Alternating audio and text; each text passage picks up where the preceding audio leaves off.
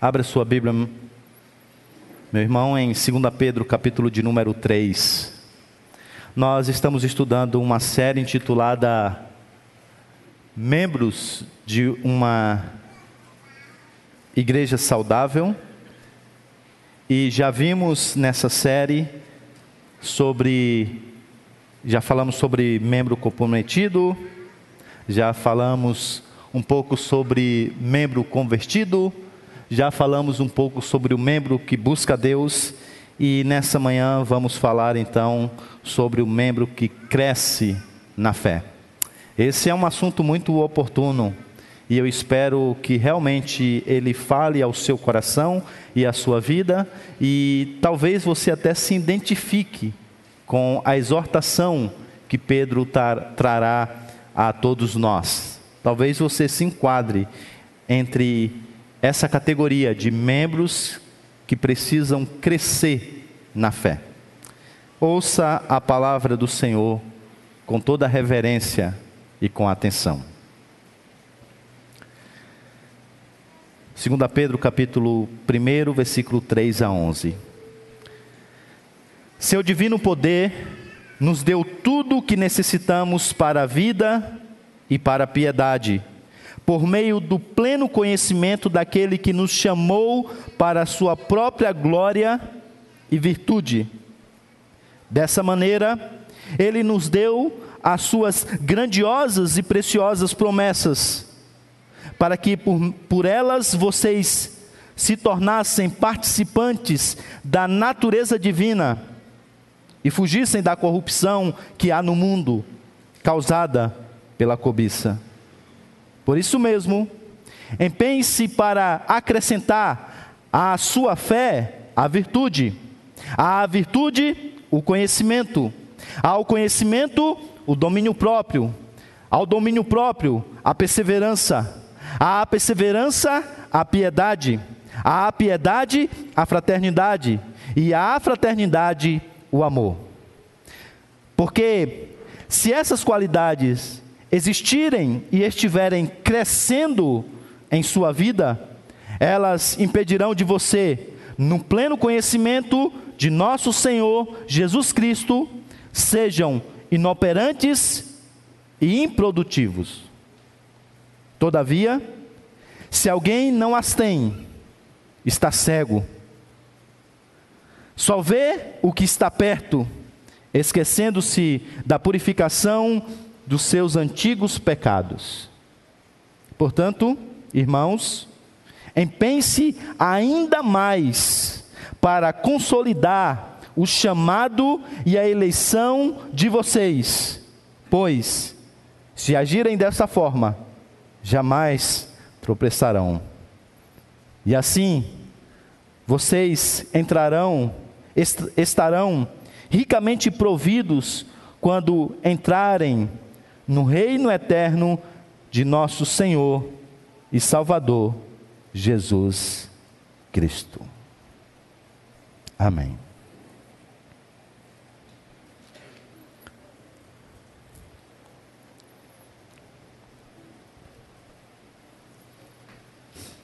Quantos anos você tem de convertido? Busca aí na memória. Quanto tempo tem que o Senhor o chamou à fé por meio de Cristo Jesus? Pense com você ainda, de lá para cá, o quanto que você evoluiu na fé? O quanto que você conhece mais da Escritura? O quanto você desenvolveu o seu pensamento teológico desde o momento em que você fez a classe de novos membros até o dia de hoje. Pense ainda com você. Durante toda essa sua jornada, quantos discípulos na fé? Quantos filhos na fé você tem? Quantas pessoas você levou a Cristo através do seu testemunho falado e vivido? Quantas pessoas você se aproximou e discipulou? Levou à maturidade cristã através dos seus conselhos, através da aplicação do Evangelho às mais variadas áreas da vida dessa pessoa. Pense com você. Se essas perguntas elas te incomodaram de alguma maneira, então a mensagem dessa manhã é exatamente para você. Mas se você não ficou tão incomodado com essas perguntas e nessa breve enquete até mesmo se sentiu um tanto quanto confortável olhando tudo aquilo que o Senhor, pelo seu Santo Espírito, tem feito na sua vida, não se empolgue muito. Porque eu posso dizer para você, sem sombra de dúvida, que mesmo tendo crescido na fé, você ainda não é aquilo que poderia ser diante do que você tem nas mãos, que Pedro aqui apresenta nesse texto. Então isso quer dizer que essa mensagem também é para você. Essa mensagem também é para você. Nós acabamos de ler um texto em que o apóstolo, ele diz que há algumas pessoas que as suas vidas são marcadas por uma falta de ação e produtividade. Ele usa dois termos, inoperantes e improdutivos. São pessoas que elas conhecem ao Senhor, elas são eleitas do Senhor, no entanto, a fé não está produzindo aquilo que poderia produzir. De maneira que essas pessoas não são aquilo que deveriam ser e nem fazem aquilo que deveriam fazer. E essas vidas, elas são caracterizadas, ou melhor, elas não são caracterizadas por uma adoração diária ao Senhor, uma vida de devoção ao nosso Deus. O convívio com os irmãos ah, não é um bom convívio os relacionamentos com as coisas criadas ah, não são bons. Ao contrário, o que se nota é uma, uma gama de ídolos do coração em várias áreas da vida, mostrando assim uma maneira totalmente errada de lidar com as coisas criadas. O que se vê então é um rastro de, é, de fraca devoção ao Senhor, de mau relacionamento interpessoal, de um relacionamento quebrado em várias áreas da vida, idolatrias e mais idolatrias e mais idolatrias. Os anos passam, mas a maturidade não vem. A prova de que maturidade não tem a ver o tanto quanto o passar dos tempos. Pessoas de cabelo branco já na igreja, mas que ainda são meninos espirituais. Por que que isso acontece? Bem, o diagnóstico está aí no versículo de número 9 do texto que nós ora lemos. Pedro diz que isso acontece porque essas pessoas elas estão cegas para o poder e a esperança do evangelho para a vida presente. Ele está se referindo aqui a um gap, um abismo, uma lacuna que há na nossa vida cristã. Eu não tenho dúvida que se eu perguntar a cada um de vocês aqui, se vocês creem firmemente que a obra de Cristo resolveu o problema de vocês no que diz respeito ao relacionamento com Deus, de maneira que vocês não mais precisam temer a penalidade do pecado, e vocês concordarão com essa afirmação? Eu não tenho dúvidas que muitos de vocês conseguem perceber e até mesmo visualizar a vida no novo céu e na nova terra, sem os efeitos do pecado, sem ceder essas tentações, e você até sonha que esse dia chegue, porque você já não aguenta mais as consequências do seu próprio pecado. E eu tenho certeza que você também concordaria com isso. No entanto, nós parecemos subestimar esse poder presente na obra de Cristo através da ação do seu Santo Espírito na nossa transformação de vida num aqui e agora. De tal maneira que de, maneira, de modo bem consistente, nós ainda somos escravos de pecados e ano após ano nós fazemos aquelas promessas de final de ano de que vamos melhorar, mas eles estão se repetindo. As nossas almas continuam amargas, mesmo a gente tendo experimentado o doce do Evangelho. Nós continuamos a responder com ira, mesmo tendo o Santo Espírito de Deus em nós, pronto para produzir o fruto do domínio próprio. As nossas línguas são mais afiadas do que uma peixeira na Bahia. Nós ainda carregamos uma série de vícios, ainda somos idólatras. De tal maneira que quando nós olhamos para a vida cristã, passado, presente e futuro, nós vemos que faz muito sentido a, toda a obra de Cristo no que diz respeito ao passado. Nós olhamos para o futuro e vimos que faz todo sentido aquilo que ele promete para nós no futuro. Mas aí, quando nós olhamos a nossa volta, quando nós olhamos o nosso dia a dia, parece não haver nenhum sentido. O fato de que nós já somos crentes convertidos. Não poucas vezes agimos até mesmo piores do que os ímpios. As pessoas que estão do lado de fora da igreja devem olhar muitas vezes para nós e ficarem confusas.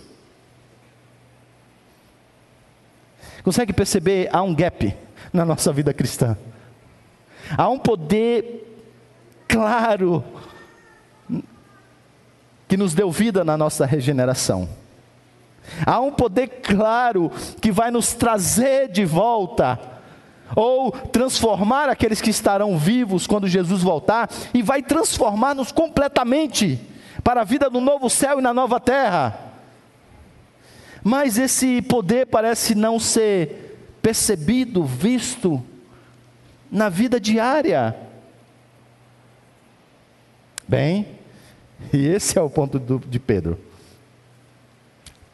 Para o apóstolo Pedro, esse gap não pode ser do tamanho que ele é. Para o apóstolo Pedro, as coisas não devem ser assim. E segundo ele, elas são assim porque nós desprezamos o poder e os meios para o crescimento na fé. O poder e os meios para o crescimento da fé. E nessa mensagem eu queria falar então sobre três coisas: sobre esse poder, sobre esses meios e sobre os resultados de crescermos na nossa fé. Primeiro ponto então é esse: aproveite o poder de Deus para o crescimento na fé. E você encontra isso aí nos versos 3 e 4. E percebam, meus irmãos, que Pedro não começa dizendo sobre aquilo que nós precisamos fazer para crescer. Não, não. Ele começa dizendo aquilo que Deus já fez para que você possa crescer. E aqui está aquilo que você precisa entender quando o assunto é crescer. Você não cresce desejando crescer simplesmente. Você não cresce tentando crescer. Não, não. Você cresce pelo poder gracioso do Santo Espírito de Deus, que atua em você e que já está disponível por meio da obra de Cristo. Se você tentar crescer por conta própria, deixe-me dizer logo no início da largada, você não vai muito longe. E a razão é muito simples: o pecado deixou você fraco, incapaz de fazer aquilo que você deve, deve fazer e de ser aquilo que você deve ser, de tal maneira que você não consegue por isso que eu não entendo como a teologia do coach trouxe para dentro da igreja a autoajuda. Eles não conseguiram perceber que você é o problema, não a solução. De que você não consegue produzir os elementos necessários para o crescimento espiritual. Por isso que Pedro começa dizendo sobre esse poder do Santo Espírito de Deus que produz esse crescimento, sem o qual você é incapaz de se mover em direção àquilo que você deve ser. Você não consegue nem sequer dar os primeiros passos. Por isso que Pedro começa dizendo sobre esse poder que para nós é ilimitado, que para nós é extraordinário.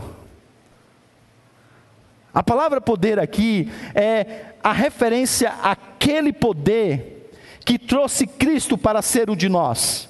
O mesmo poder que o conduziu em todo o seu ministério o mesmo poder que o fez fazer vários milagres, o mesmo poder que o ressuscitou dentre os mortos, o mesmo poder que um dia irá transformar esse cosmos.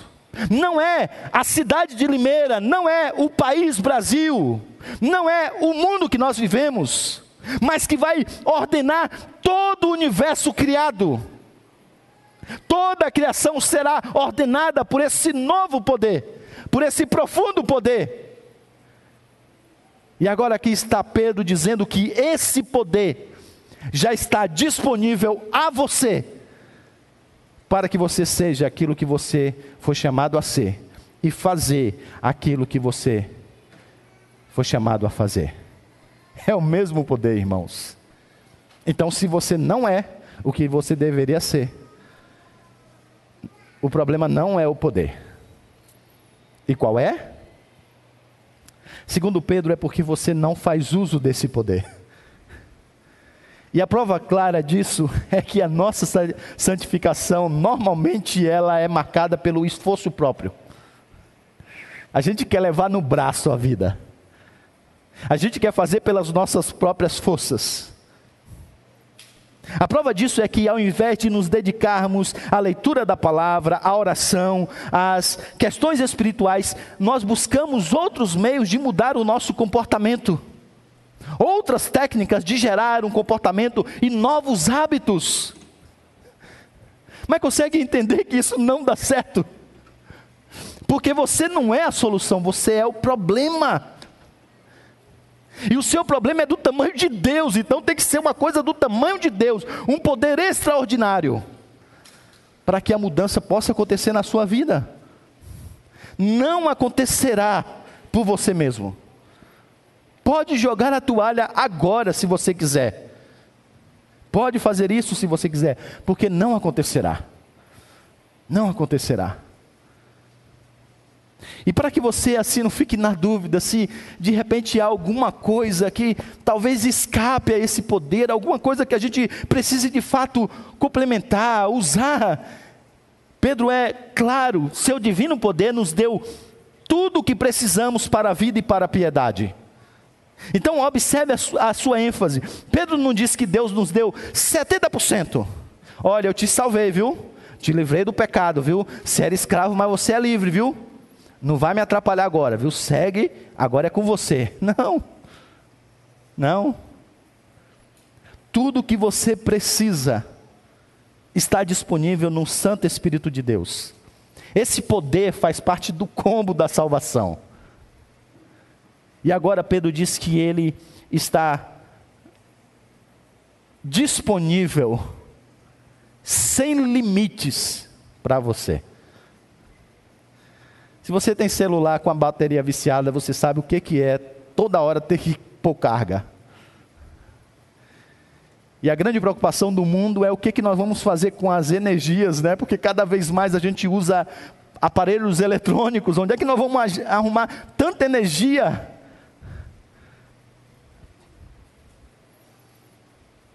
Agora imagina esse poder ilimitado do Santo Espírito de Deus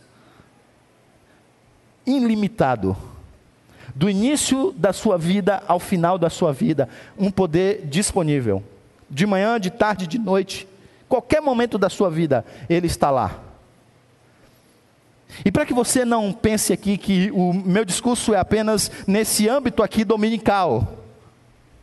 No âmbito da vida cristã, é o poder para crescer na vida cristã, né, pastor? A gente ser homem espiritual mais forte, né? É. Mas observe você, vocês que ele diz assim: tudo que nós precisamos para vida e piedade.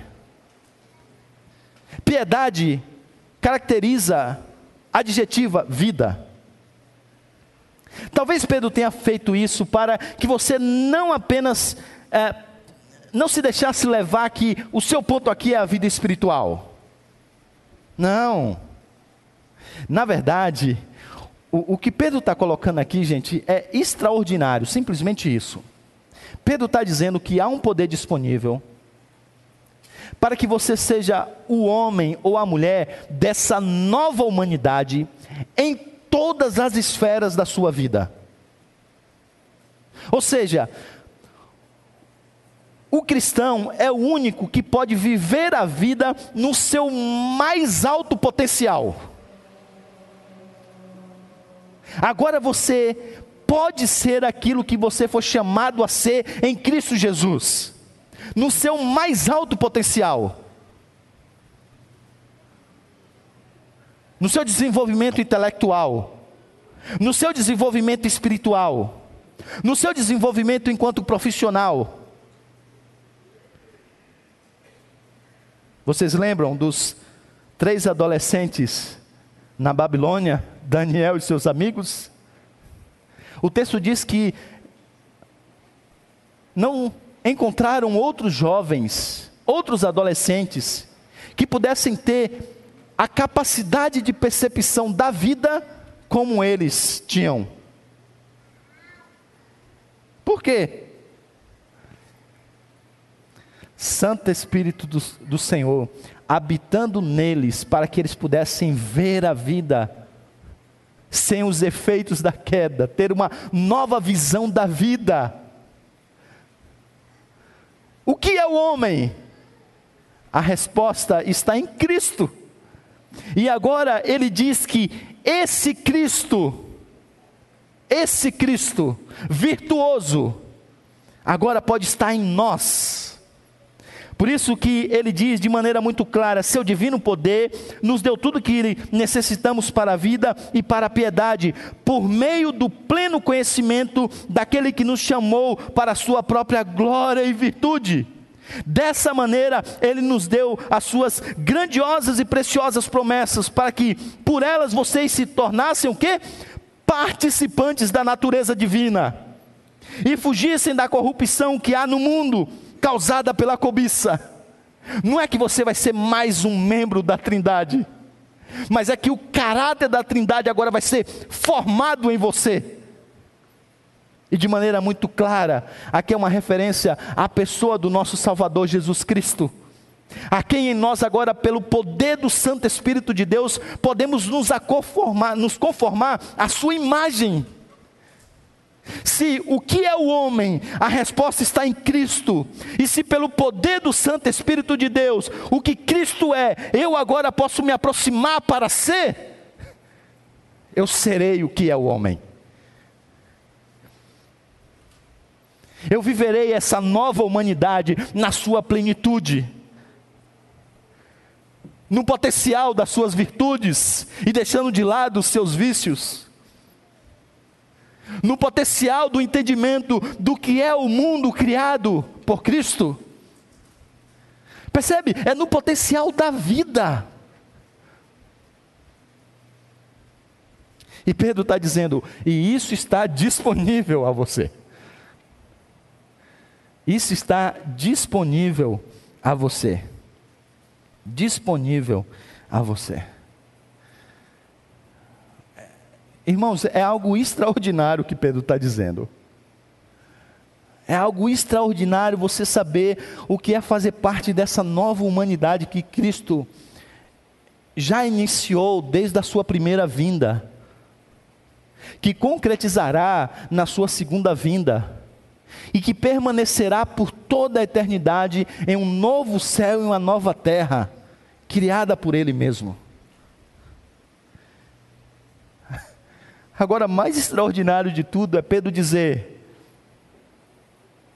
Mas vocês já podem abraçar muito dessas coisas.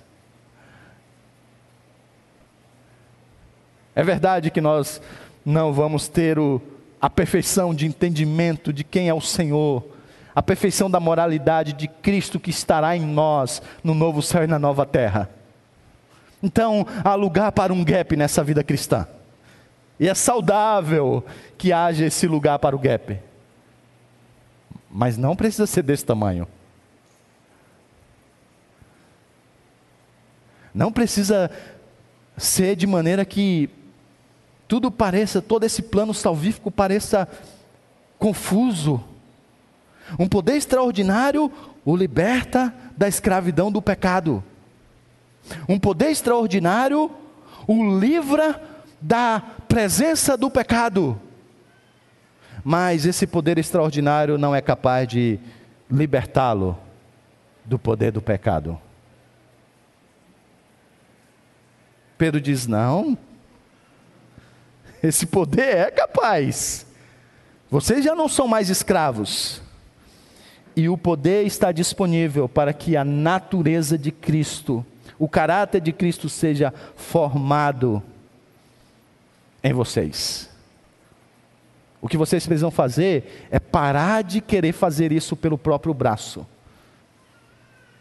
e buscar essa transformação no poder do Santo Espírito de Deus. De maneira prática,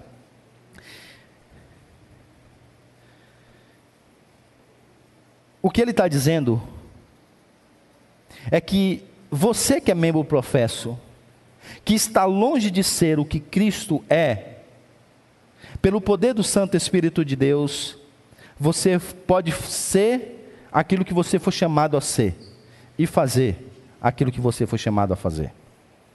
O que ele está dizendo é que você, meu irmão na fé, que tem estragado os seus relacionamentos aqui na comunidade da fé, pelo poder de Deus, você pode ser aquilo que você foi chamado a ser e fazer aquilo que você foi chamado a fazer.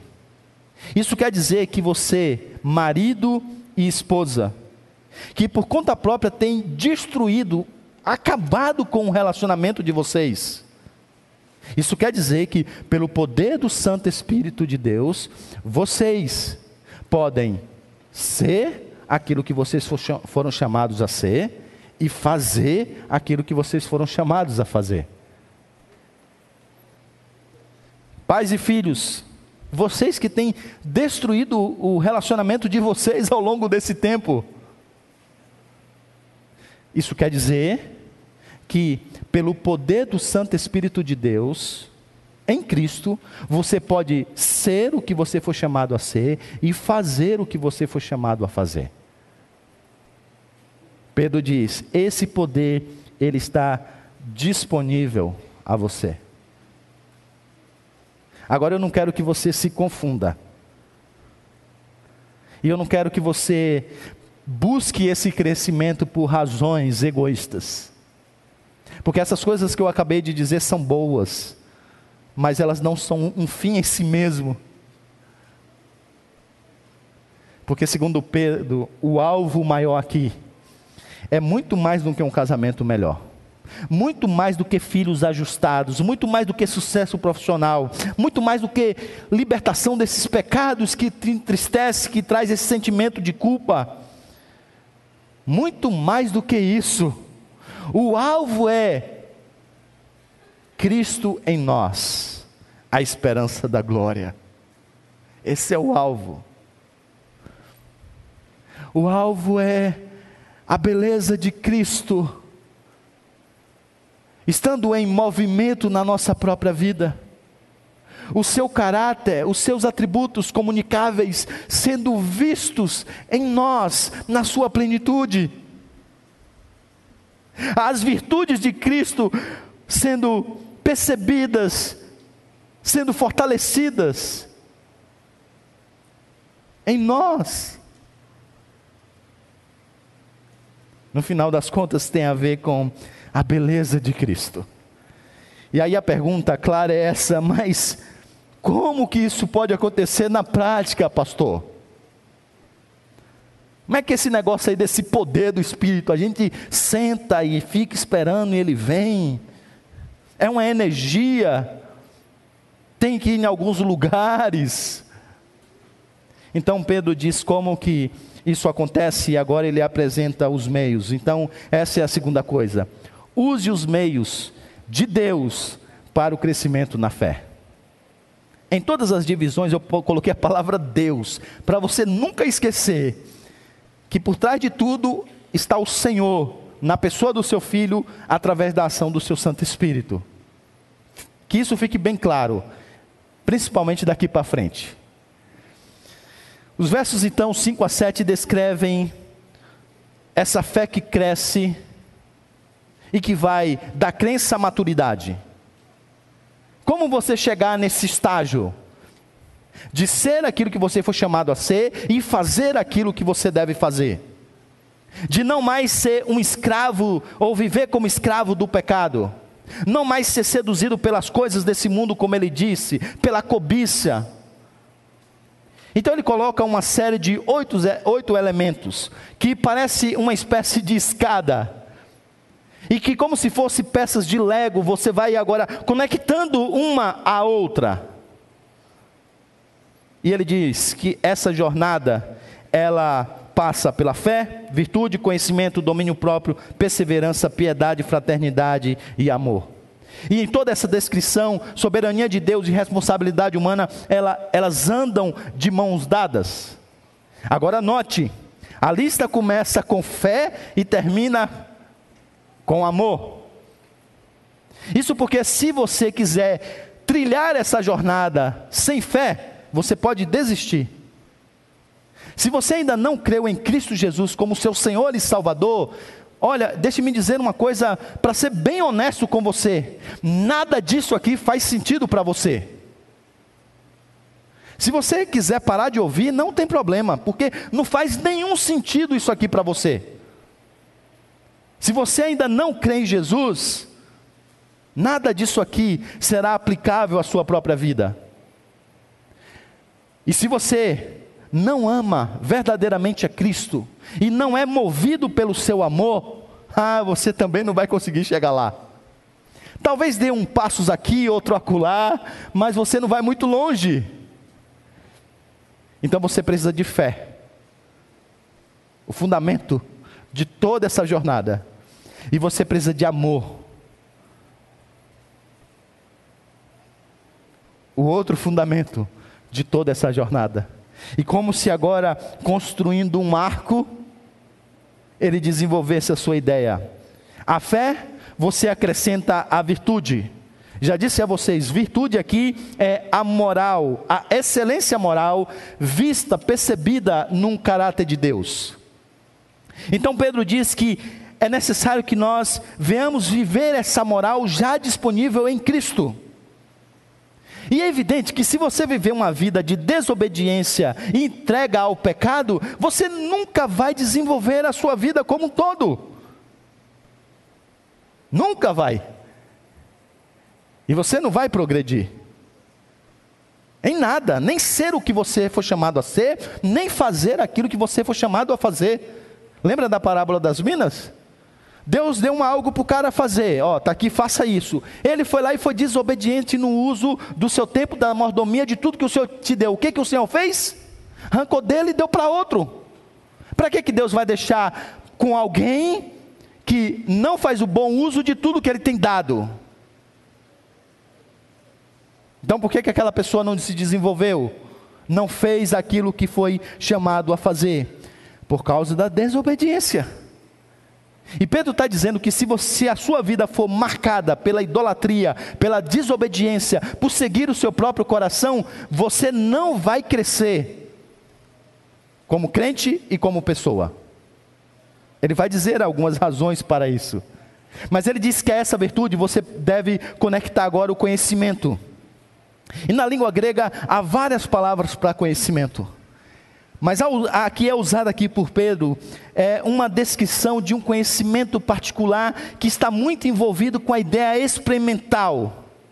É um conhecimento muito prático, é um conhecimento muito relacional. Talvez o versículo mais conhecido da Bíblia que descreve isso é a experiência de Jó.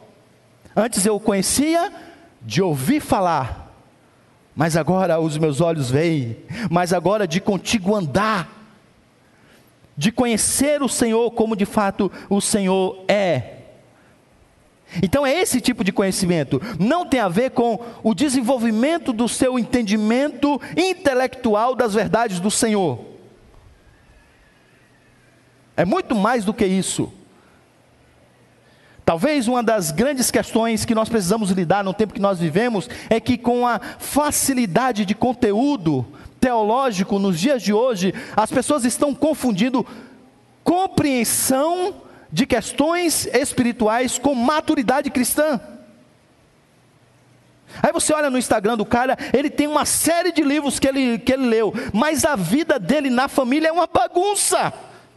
Não é esse tipo de conhecimento que o Senhor está dizendo. Não. É um conhecimento relacional. E talvez você esteja se perguntando, pastor, mas como que é isso na prática? Como que esse tipo de conhecimento a gente desenvolve?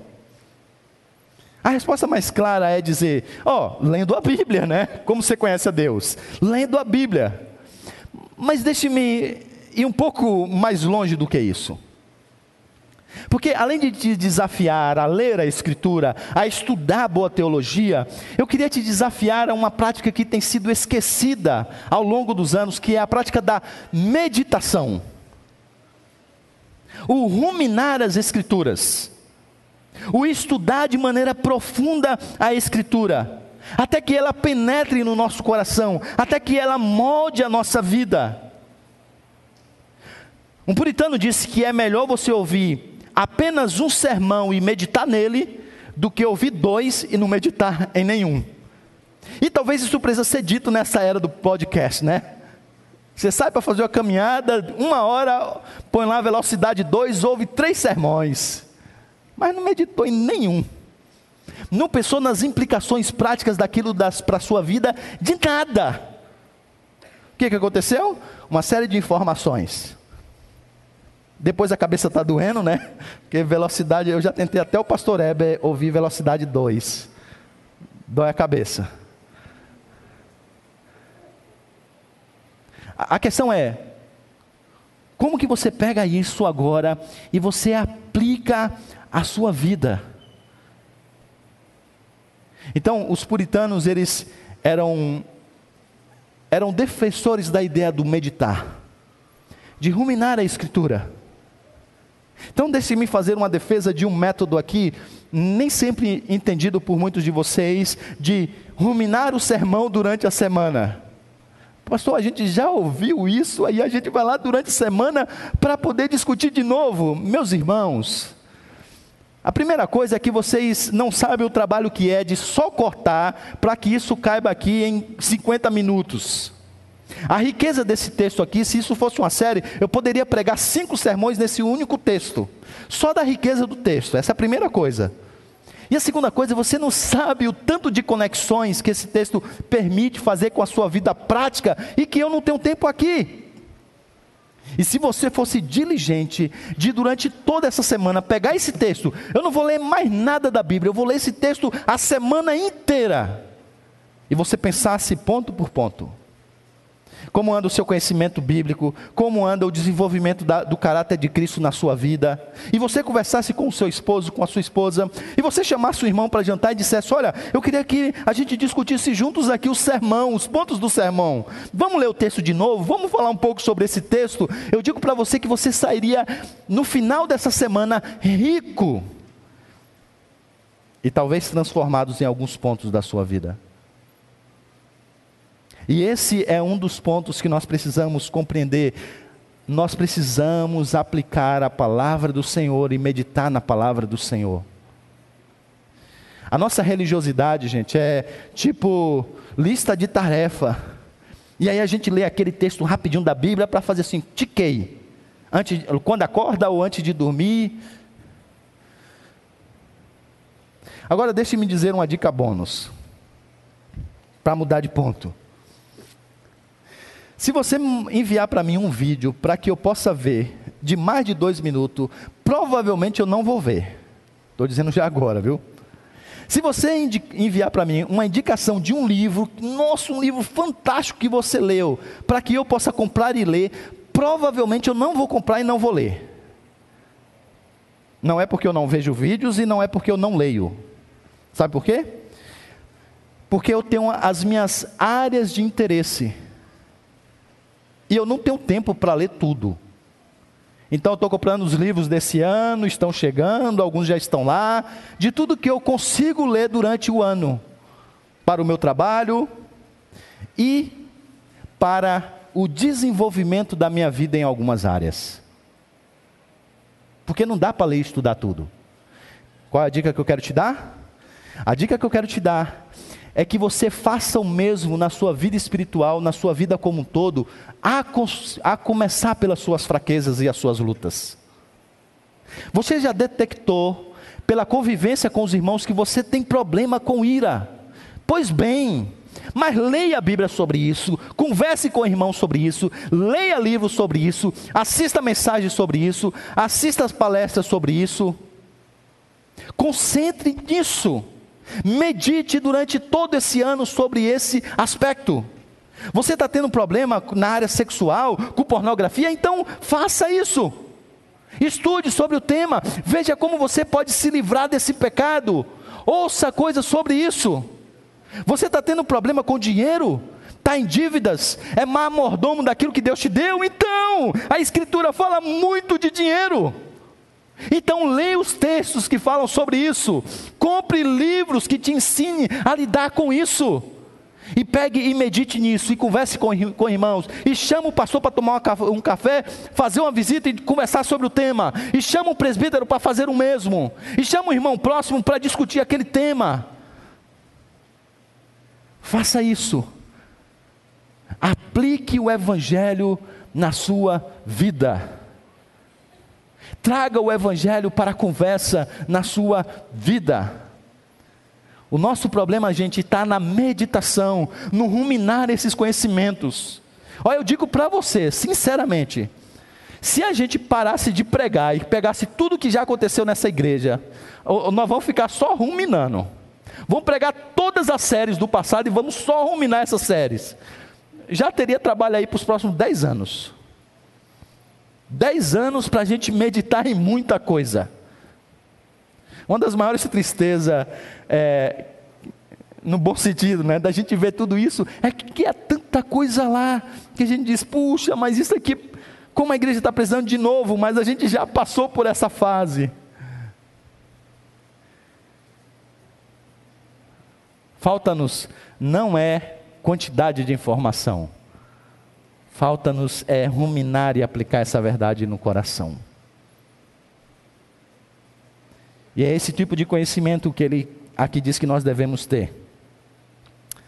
A esse conhecimento você tem que aclopar domínio próprio. E domínio próprio tem a ver aqui com resistir às tentações, segurar a onda. Porque viver uma vida de piedade exige que você Torne a sua carne serva e não o contrário. Exige que você resista às tentações, controle as suas paixões. Nenhum homem é virtuoso cheio de vícios. Nenhum homem, nenhum homem. Quer você entenda a, a filosofia na, na, vertente cristã, pegue a filosofia na vertente não cristã, nenhum autor vai defender que um homem é virtuoso cheio de vícios. Por isso que até mesmo fora da teologia, o domínio próprio para vencer os vícios é algo importante. E aí Pedro sabe que é o autocontrole que mina a autodestruição que o pecado produz. Se você não tiver domínio próprio, e isso é um fruto do espírito, o pecado vai arrasar com a sua vida. E você vai ser o quê? Você vai ser infrutífero. É isso que Pedro está dizendo. E aí, basta assistir cinco minutos de telejornal para você ver o quanto nesse momento de crise as pessoas estão sem autocontrole. os consultórios psiquiátricos estão lotados por causa da violência doméstica, do abuso infantil. Você olha assim algumas brigas no trânsito e diz: rapaz, como é que o cara fez isso? Por quê? Porque o outro buzinou, buzinou alto. O cara saiu do carro, quase arrebentou tudo, destruiu vários carros e motos pela frente, porque o outro deu uma buzinada forte ou fez um gesto para ele. A falta de domínio próprio destrói o nosso desenvolvimento enquanto pessoa. Mas a esse domínio próprio você tem que também aclopar perseverança. E se o autocontrole tem a ver com os prazeres físicos, a perseverança tem a ver com a dor. Sabe por quê? Deixe-lhe dizer, o caminho que eu estou apresentando para você não é fácil. Viver uma vida de piedade é saber que vai enfrentar sofrimento. Saber que vai enfrentar sofrimento. E você precisa perseverar naquilo que é certo. O caráter piedoso trará uma série de sofrimentos em várias esferas da vida. E você precisa ter a clareza de onde você quer chegar e perseverar nesse caminho. Então, perseverança tem a ver com essa capacidade de você continuar a remar quando as ondas se avolumam e os ventos são contrários. Sabendo onde quer que você quer chegar. Cristo Jesus. E aí então, você coloca isso tudo a piedade. Piedade, já disse, tem a ver com esse temor de Deus em todas as áreas da vida. E é interessante você entender por que, que Pedro coloca piedade aqui nessa lista, porque a, a piedade, a, que é a vida debaixo do temor do Senhor, é o contrário da tolice. Então, se você não é piedoso, você terá ações tolas. O ímpio, que é o não pio, não piedoso, normalmente é um tolo. Você olha e fala assim, cara, que tolice. Então, se você quiser ter uma vida de sabedoria, você tem que viver debaixo do temor do Senhor, que é o princípio da sabedoria. Só que a piedade não tem carreira solo, tá? Deixe logo me dizer. Lá do, da solidão do seu quarto, da sala da sua TV assistindo os melhores pregadores do, do Brasil, as suas séries favoritas de sermões, isso não produz piedade. Piedade normalmente canta em um coral com orquestra. Por isso que ele diz que a piedade você tem que aclopar a fraternidade, a fraternidade. Fraternidade, a palavra grega aqui tem a ver com esse amor que você tem pelo seu irmão, que está na mesma direção na fé e que vive a vida comunitária. E agora você vive essa vida comunitária. Você pratica essas verdades na vida comunitária. Por quê? Porque é no ambiente comunitário que os dons são exercitados e que a graça do Senhor é ministrada. Então, deixe de dizer uma coisa séria para você. Se você não se expor a vida comunitária, você está decidindo, é decisão, tá? Você está decidindo não crescer. Se você não se expor à vida comunitária, você está decidindo não crescer. Porque o Senhor quis, por razões que são dele, que todos os dons e a sua graça fosse, fossem ministrados no ambiente comunitário. Se você não tivesse aqui, você não estaria ouvindo essa palavra. E se você não sair, se você não, você provavelmente será edificado por algum irmão se você se encontrar com ele durante a semana. Agora, se você foge de todas essas coisas, e se você se torna um quente domingueiro, é evidente, passou 30 anos e você é o mesmo. Porque nem os sermões você consegue guardar. E não aplica na sua vida e não tem ninguém para te exortar e para te fazer crescer. Então ele diz: a piedade você coloca a fraternidade. Por isso que eu, eu, eu, eu tenho pensado em uma maneira que a gente faça isso na vida da igreja para que a gente gere, guarda essa frase, comunhão intencional visando a edificação. Comunhão, a gente está mais junto mesmo. Intencional, porque a gente não está junto para falar de Corinthians, São Paulo, Palmeiras. Não, a intenção é, é a edificação mútua. Para que você já venha aberto a isso. E para que você esteja disposto a fazer isso. Comunhão intencional visando a edificação mútua. É uma das coisas que nós precisamos gerar na nossa igreja, porque a essa comunhão nós então colocamos agora o amor. E aí ele passa essa lista. Então, primeiro,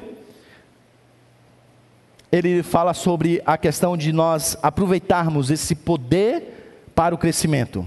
Segundo, ele fala de nós usarmos esses meios para o crescimento.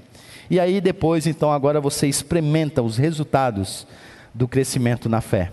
E aí são três, e eu vou ter que passar por eles rapidamente, infelizmente. Primeiro, já é apresentado no versículo de número 8, uma vida frutífera. Porque se essas qualidades existirem e estiverem crescendo na sua vida, tá vendo? Elas precisam existir, e isso acontece quando você tem fé, e elas precisam crescer. Isso acontece quando você se vale do poder do Santo Espírito de Deus para ser aquilo que você é e fazer aquilo que você foi chamado a fazer. Não é pelo braço, é pelo poder do Espírito Santo de Deus, mas isso precisa desenvolver.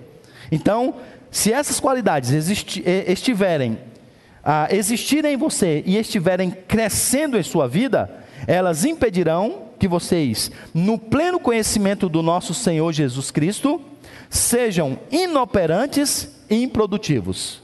Então, qual é o segredo para a produtividade num ambiente eclesiástico e na vida como um todo. Você precisa então crescer no conhecimento do Senhor, que se dá por meio da ação do Santo Espírito em você, no uso dos meios apresentados por Ele mesmo. Então é isso que ele apresenta aqui para você. Agora deixe-me dizer uma coisa importante, que é o seguinte: ah, porque muitos de vocês estão buscando viver uma, uma membresia saudável. Estão em uma igreja saudável e buscando ser um membro saudável. E talvez tenham passado por muitos sofrimentos. E gerando aquela coisa, né? Puxa, parece que eu estou fazendo tudo só certinho, mas. Então, sabe, sabe uma coisa que é importante saber? É que até mesmo as boas árvores precisam ser podadas. Até mesmo homens tementes a Deus, fiéis ao Senhor, passaram por grandes sofrimentos. E qual era o propósito? Para que eles pudessem produzir ainda mais fruto.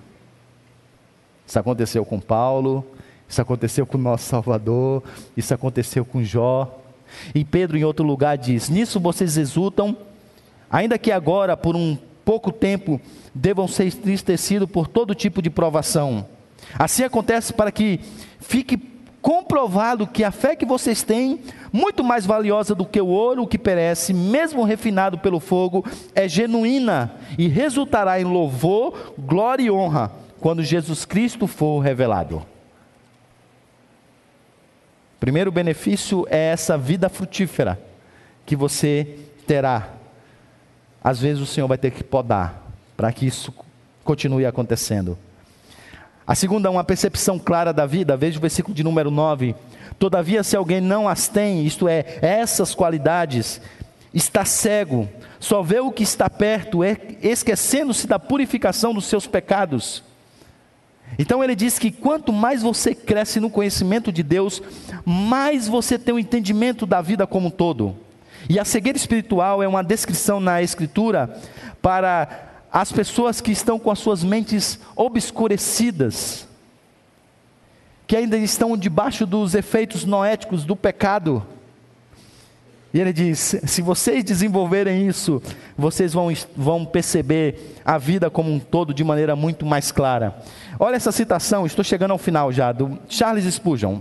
Ele diz assim: Aquele que frequentemente pensa em Deus terá uma mente mais ampla do que o homem que simplesmente se arrasta ao redor desse, desse estreito globo terrestre. Nada aumentará tanto o intelecto, nada aumentará tanto a alma interior do homem como a investigação devota, séria e contínua do grande assunto da divindade. C.S. Luz, ele tem uma frase que eu gosto muito, que é: Eu acredito no cristianismo como acredito no sol, não apenas porque eu vejo, mas porque por meio dele vejo todo o resto. Então, o desenvolvimento no conhecimento de Cristo e a formação do caráter de Cristo em você vai gerar em você aquilo que na teologia nós, é, os teólogos chamam de cosmovisão. Você começa a ver as coisas de, de uma outra maneira. E não é realidade aumentada, não, tá? Virtual, é real. Onde as pessoas veem beleza, você vê feiura. Onde as pessoas veem feiura, você vê beleza. Porque tudo está de cabeça para baixo. Mas é como se o Senhor abrisse os seus olhos para ver como o mundo de fato é. E como isso acontece? Por meio do desenvolvimento do conhecimento de Cristo e da formação do seu caráter, apossando-se das suas virtudes em sua vida. Finalmente, segurança inabalável. E aí o texto termina dizendo, no versículo de número 10 e 11: Portanto, irmãos, empenhe-se ainda mais para consolidar o chamado e a eleição de vocês, pois se agirem dessa forma, jamais tropeçarão, e assim vocês estarão ricamente providos quando entrarem no reino eterno de nosso Senhor e Salvador Jesus Cristo.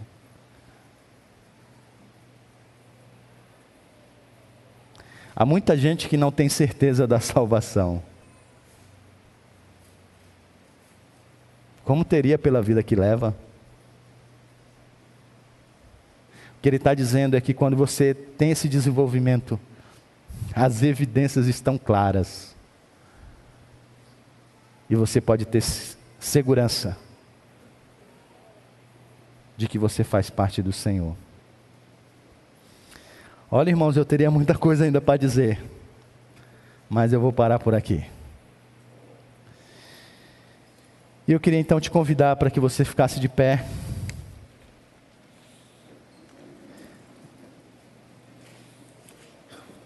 E nós vamos pedir uma coisa ao Senhor. A lista de Paulo começou com fé, terminou, terminou com amor. E nós vamos terminar esse culto falando de amor. E vamos fazer desse cântico a nossa verdadeira oração. Convido o pessoal da música. Vamos pedir ao Senhor que nos dê um coração cheio de amor. Porque um, um dos maiores empecilhos do nosso crescimento é porque nós não amamos a Cristo nós amamos mais a nós mesmos, nós amamos mais as coisas criadas, por isso nos iludimos tanto com tanto falso, tantos falsos deuses. Você não tem tempo para o Senhor porque você não ama a Cristo como deveria. Você não é devoto porque você não o ama como você deveria. No final das contas, tudo passa pelo amor. Então vamos cantar isso e vamos fazer desse cântico a nossa oração.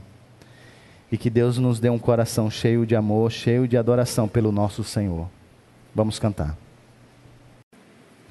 Abra sua Bíblia, meu irmão, em 2 Pedro, capítulo de número 3.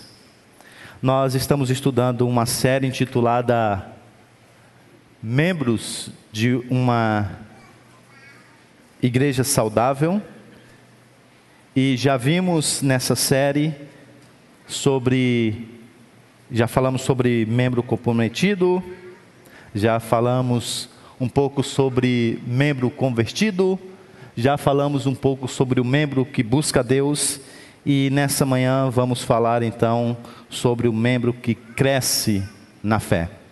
Esse é um assunto muito oportuno e eu espero que realmente ele fale ao seu coração e à sua vida, e talvez você até se identifique com a exortação que Pedro trará a todos nós. Talvez você se enquadre entre essa categoria de membros que precisam crescer na fé. Ouça a palavra do Senhor com toda reverência e com atenção.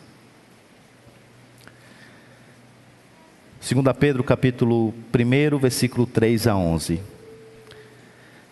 Seu divino poder nos deu tudo o que necessitamos para a vida e para a piedade, por meio do pleno conhecimento daquele que nos chamou para a sua própria glória e virtude.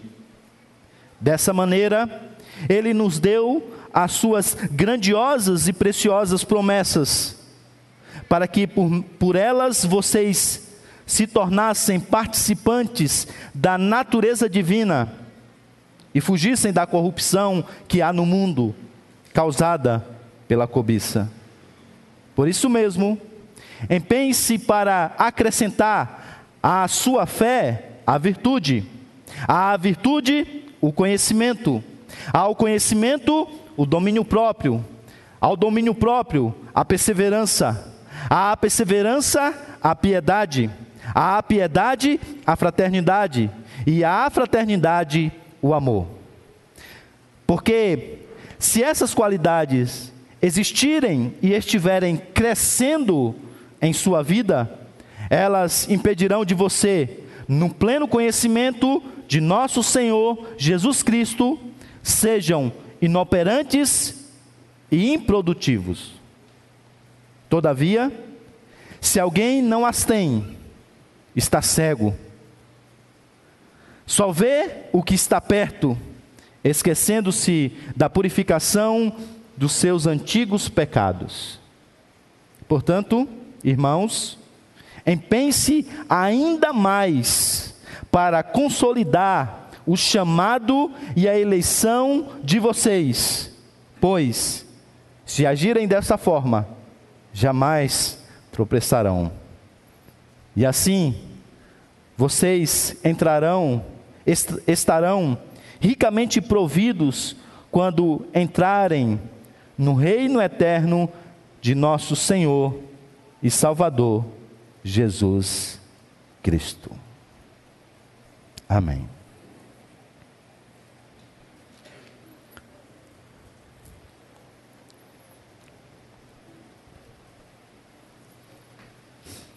Quantos anos você tem de convertido? Busca aí na memória. Quanto tempo tem que o Senhor o chamou à fé por meio de Cristo Jesus? Pense com você ainda, de lá para cá, o quanto que você evoluiu na fé? O quanto que você conhece mais da Escritura? O quanto você desenvolveu o seu pensamento teológico desde o momento em que você fez a classe de novos membros até o dia de hoje? Pense ainda com você. Durante toda essa sua jornada, quantos discípulos na fé? Quantos filhos na fé? você tem? Quantas pessoas você levou a Cristo através do seu testemunho falado e vivido? Quantas pessoas você se aproximou e discipulou? Levou a maturidade cristã através dos seus conselhos, através da aplicação do Evangelho às mais variadas áreas da vida dessa pessoa? Pense com você. Se essas perguntas elas te incomodaram de alguma maneira, então a mensagem dessa manhã é exatamente para você. Mas se você não ficou tão incomodado com essas perguntas e nessa breve enquete até mesmo se sentiu um tanto quanto confortável olhando tudo aquilo que o Senhor, pelo seu Santo Espírito, tem feito na sua vida, não se empolgue muito. Porque eu posso dizer para você, sem sombra de dúvida, que mesmo tendo crescido na fé, você ainda não é aquilo que poderia ser diante do que você tem nas mãos, que Pedro aqui apresenta nesse texto. Então isso quer dizer que essa mensagem também é para você. Essa mensagem também é para você. Nós acabamos de ler um texto em que o apóstolo, ele diz que há algumas pessoas que as suas vidas são marcadas por uma falta de ação e produtividade. Ele usa dois termos, inoperantes e improdutivos. São pessoas que elas conhecem ao Senhor, elas são eleitas do Senhor, no entanto, a fé não está produzindo aquilo que poderia produzir. De maneira que essas pessoas não são aquilo que deveriam ser e nem fazem aquilo que deveriam fazer. E essas vidas, elas são caracterizadas, ou melhor, elas não são caracterizadas por uma adoração diária ao Senhor, uma vida de devoção ao nosso Deus. O convívio com os irmãos ah, não é um bom convívio. Os relacionamentos com as coisas criadas ah, não são bons. Ao contrário, o que se nota é uma uma gama de ídolos do coração em várias áreas da vida, mostrando assim uma maneira totalmente errada de lidar com as coisas criadas. O que se vê então é um rastro de, é, de fraca devoção ao Senhor, de mau relacionamento interpessoal, de um relacionamento quebrado em várias áreas da vida, idolatrias e mais idolatrias e mais idolatrias. Os anos passam, mas a maturidade não vem. A prova de que maturidade não tem a ver o tanto quanto o passar dos tempos. Pessoas de cabelo branco já na igreja, mas que ainda são meninos espirituais. Por que que isso acontece? Bem, o diagnóstico está aí no versículo de número 9 do texto que nós ora lemos.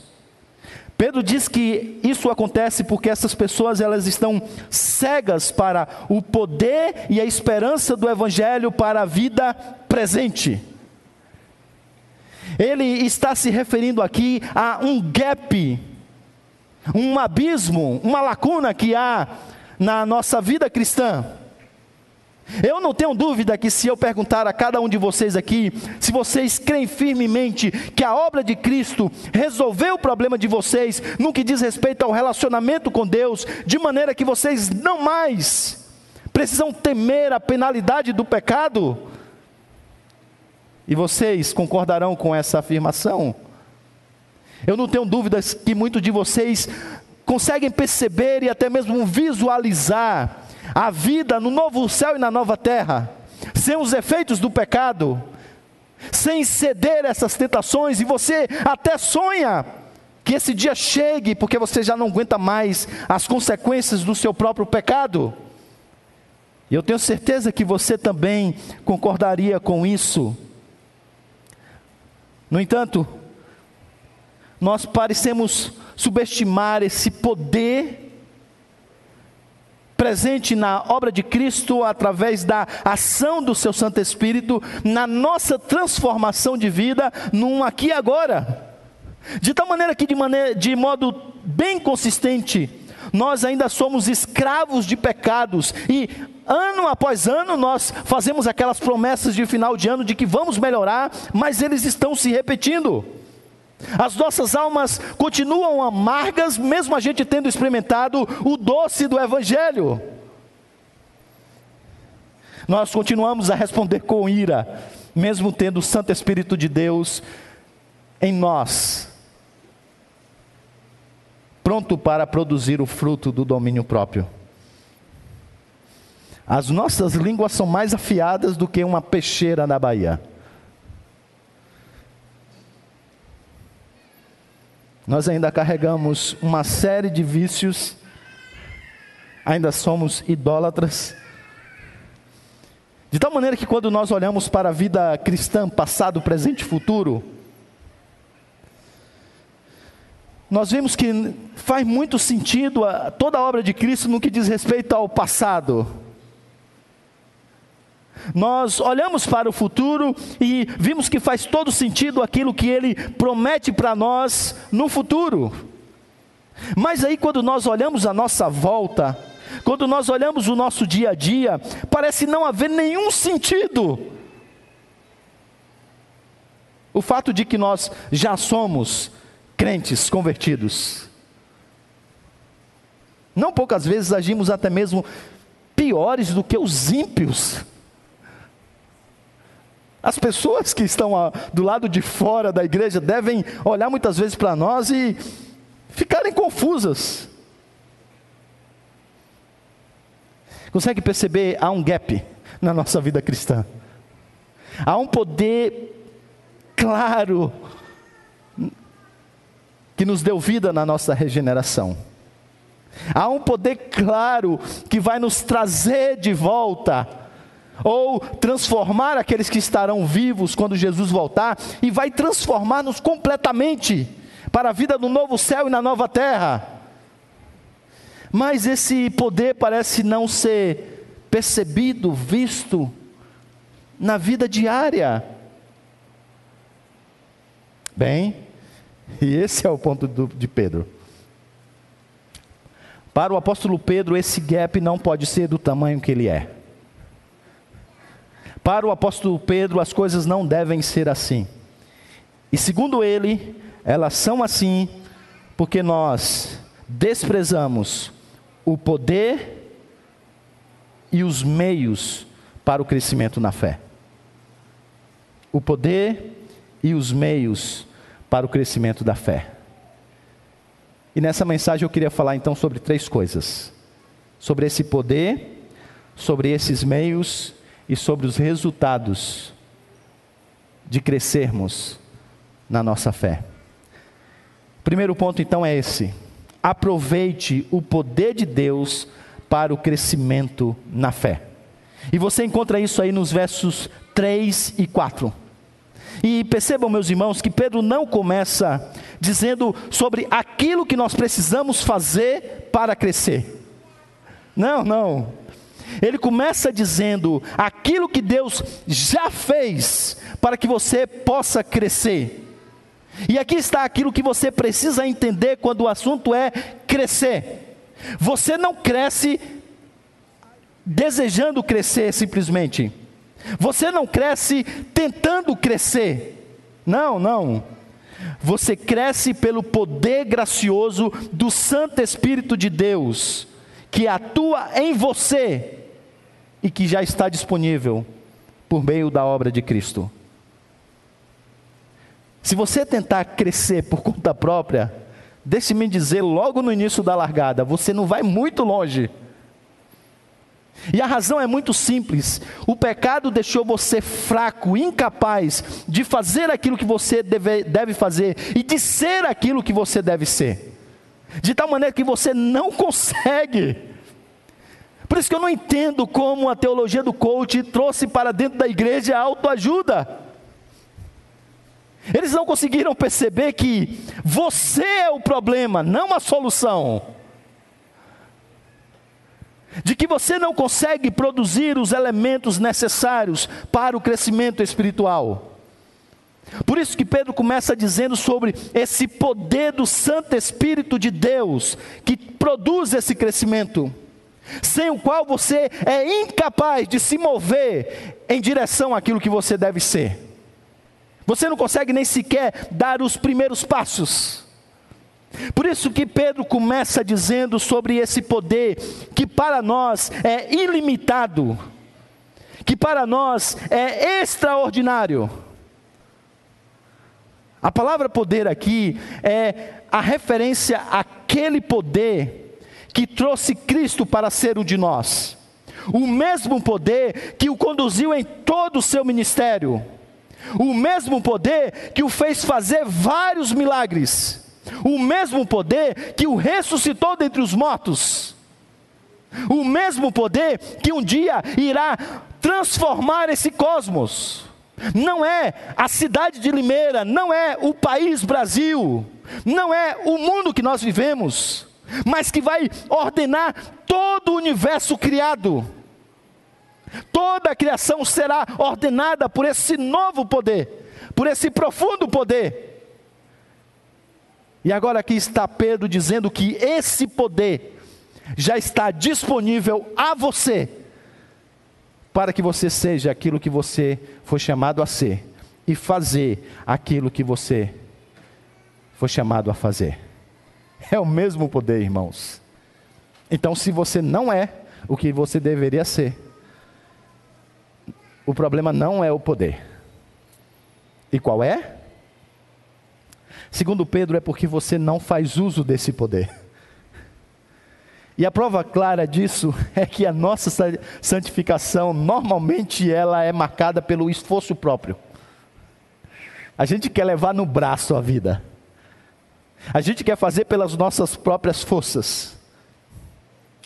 A prova disso é que, ao invés de nos dedicarmos à leitura da palavra, à oração, às questões espirituais, nós buscamos outros meios de mudar o nosso comportamento, outras técnicas de gerar um comportamento e novos hábitos. Mas consegue entender que isso não dá certo? Porque você não é a solução, você é o problema. E o seu problema é do tamanho de Deus, então tem que ser uma coisa do tamanho de Deus, um poder extraordinário, para que a mudança possa acontecer na sua vida. Não acontecerá por você mesmo. Pode jogar a toalha agora, se você quiser. Pode fazer isso se você quiser, porque não acontecerá. Não acontecerá. E para que você assim não fique na dúvida se de repente há alguma coisa que talvez escape a esse poder, alguma coisa que a gente precise de fato complementar, usar. Pedro é claro, seu divino poder nos deu tudo o que precisamos para a vida e para a piedade. Então observe a, su a sua ênfase. Pedro não disse que Deus nos deu 70%. Olha, eu te salvei, viu? Te livrei do pecado, viu? Você era escravo, mas você é livre, viu? Não vai me atrapalhar agora, viu? Segue, agora é com você. Não. Não. Tudo que você precisa está disponível no Santo Espírito de Deus. Esse poder faz parte do combo da salvação. E agora Pedro diz que ele está disponível, sem limites, para você.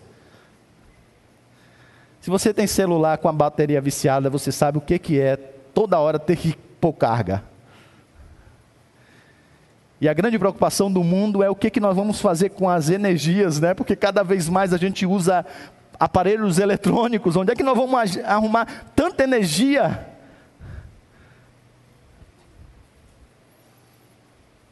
Agora imagina esse poder ilimitado do Santo Espírito de Deus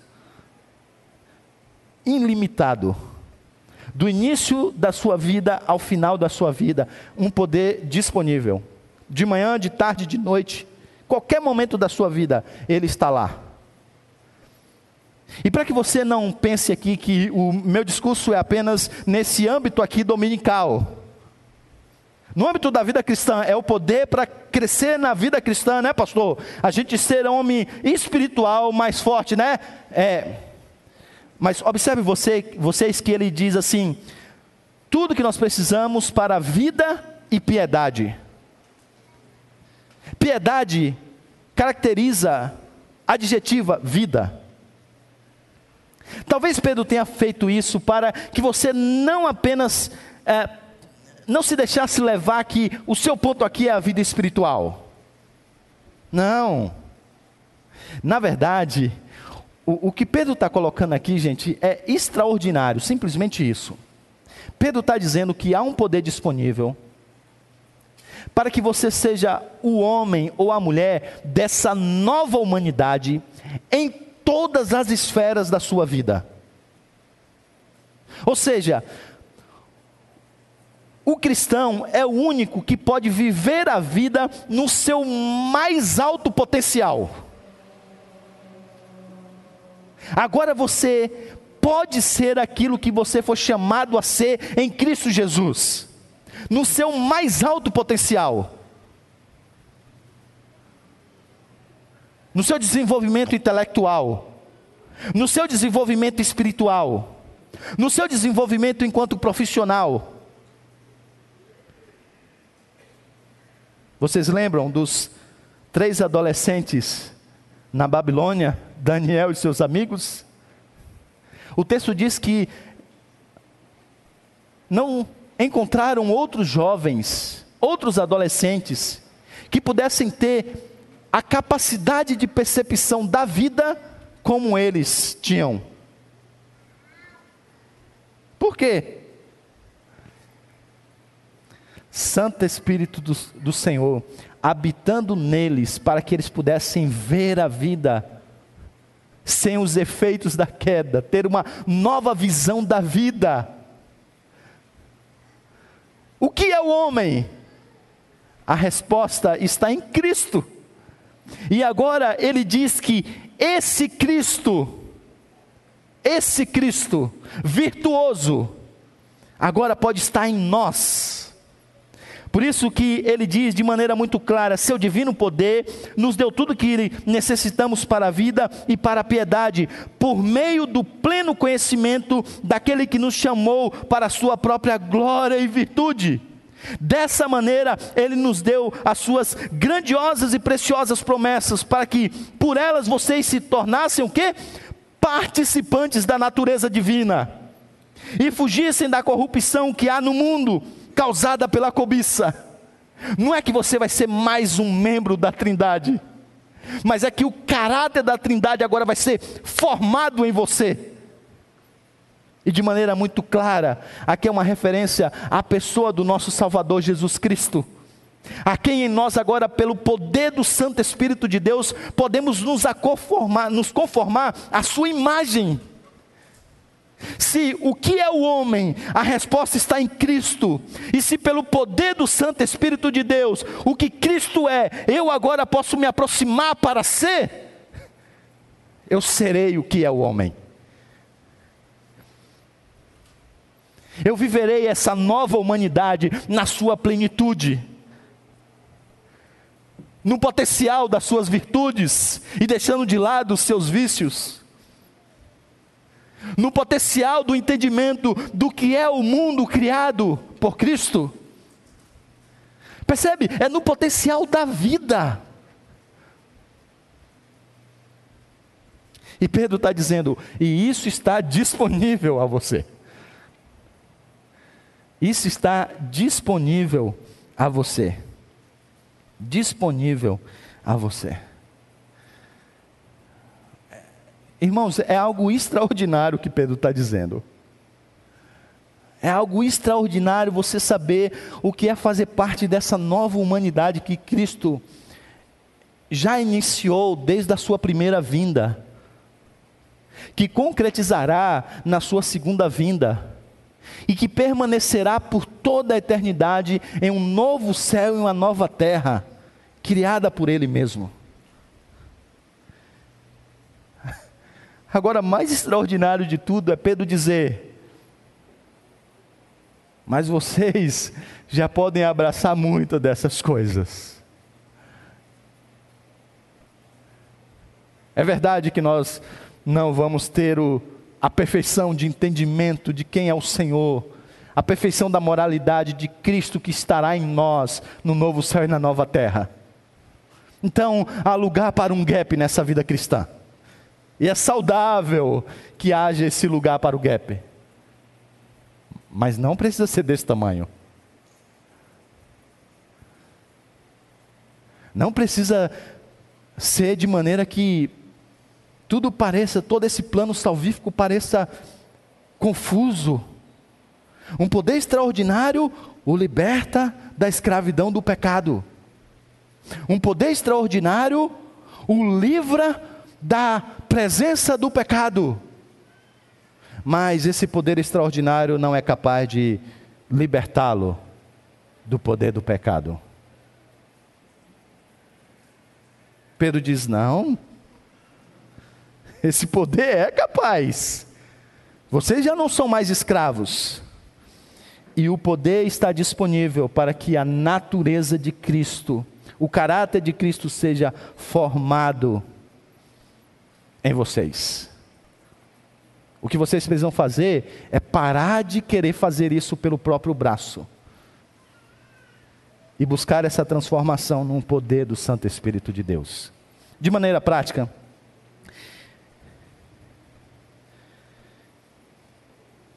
o que ele está dizendo é que você que é membro professo, que está longe de ser o que Cristo é, pelo poder do Santo Espírito de Deus, você pode ser aquilo que você foi chamado a ser e fazer aquilo que você foi chamado a fazer. O que ele está dizendo é que você, meu irmão na fé, que tem estragado os seus relacionamentos aqui na comunidade da fé, pelo poder de Deus você pode ser aquilo que você foi chamado a ser e fazer aquilo que você foi chamado a fazer. Isso quer dizer que você, marido e esposa, que por conta própria tem destruído acabado com o relacionamento de vocês. Isso quer dizer que, pelo poder do Santo Espírito de Deus, vocês podem ser aquilo que vocês foram chamados a ser e fazer aquilo que vocês foram chamados a fazer. Pais e filhos, vocês que têm destruído o relacionamento de vocês ao longo desse tempo, isso quer dizer que, pelo poder do Santo Espírito de Deus, em Cristo, você pode ser o que você foi chamado a ser e fazer o que você foi chamado a fazer. Pedro diz: esse poder, ele está disponível a você. Agora eu não quero que você se confunda. E eu não quero que você busque esse crescimento por razões egoístas. Porque essas coisas que eu acabei de dizer são boas, mas elas não são um fim em si mesmo. Porque, segundo Pedro, o alvo maior aqui é muito mais do que um casamento melhor. Muito mais do que filhos ajustados, muito mais do que sucesso profissional, muito mais do que libertação desses pecados que te entristece, que traz esse sentimento de culpa muito mais do que isso. O alvo é Cristo em nós, a esperança da glória. Esse é o alvo. O alvo é a beleza de Cristo, estando em movimento na nossa própria vida o seu caráter, os seus atributos comunicáveis sendo vistos em nós, na sua plenitude. As virtudes de Cristo sendo percebidas, sendo fortalecidas em nós. No final das contas, tem a ver com a beleza de Cristo. E aí a pergunta clara é essa, mas como que isso pode acontecer na prática, pastor? Como é que esse negócio aí desse poder do Espírito, a gente senta e fica esperando e ele vem? É uma energia, tem que ir em alguns lugares. Então Pedro diz como que isso acontece e agora ele apresenta os meios. Então, essa é a segunda coisa. Use os meios de Deus para o crescimento na fé.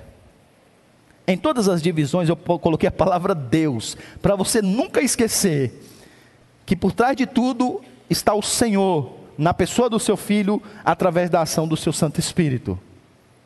Que isso fique bem claro, principalmente daqui para frente. Os versos então 5 a 7 descrevem essa fé que cresce e que vai da crença à maturidade. Como você chegar nesse estágio de ser aquilo que você foi chamado a ser e fazer aquilo que você deve fazer? De não mais ser um escravo ou viver como escravo do pecado, não mais ser seduzido pelas coisas desse mundo, como ele disse, pela cobiça. Então ele coloca uma série de oito, oito elementos, que parece uma espécie de escada, e que, como se fosse peças de lego, você vai agora conectando uma à outra. E ele diz que essa jornada, ela passa pela fé, virtude, conhecimento, domínio próprio, perseverança, piedade, fraternidade e amor. E em toda essa descrição, soberania de Deus e responsabilidade humana, ela, elas andam de mãos dadas.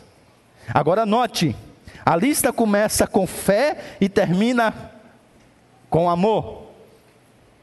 Isso porque se você quiser trilhar essa jornada sem fé, você pode desistir. Se você ainda não creu em Cristo Jesus como seu Senhor e Salvador, olha, deixe-me dizer uma coisa para ser bem honesto com você: nada disso aqui faz sentido para você. Se você quiser parar de ouvir, não tem problema, porque não faz nenhum sentido isso aqui para você. Se você ainda não crê em Jesus, nada disso aqui será aplicável à sua própria vida. E se você não ama verdadeiramente a Cristo e não é movido pelo seu amor, ah, você também não vai conseguir chegar lá. Talvez dê um passos aqui, outro acolá, mas você não vai muito longe. Então você precisa de fé. O fundamento de toda essa jornada e você precisa de amor. O outro fundamento de toda essa jornada. E como se agora, construindo um arco, ele desenvolvesse a sua ideia.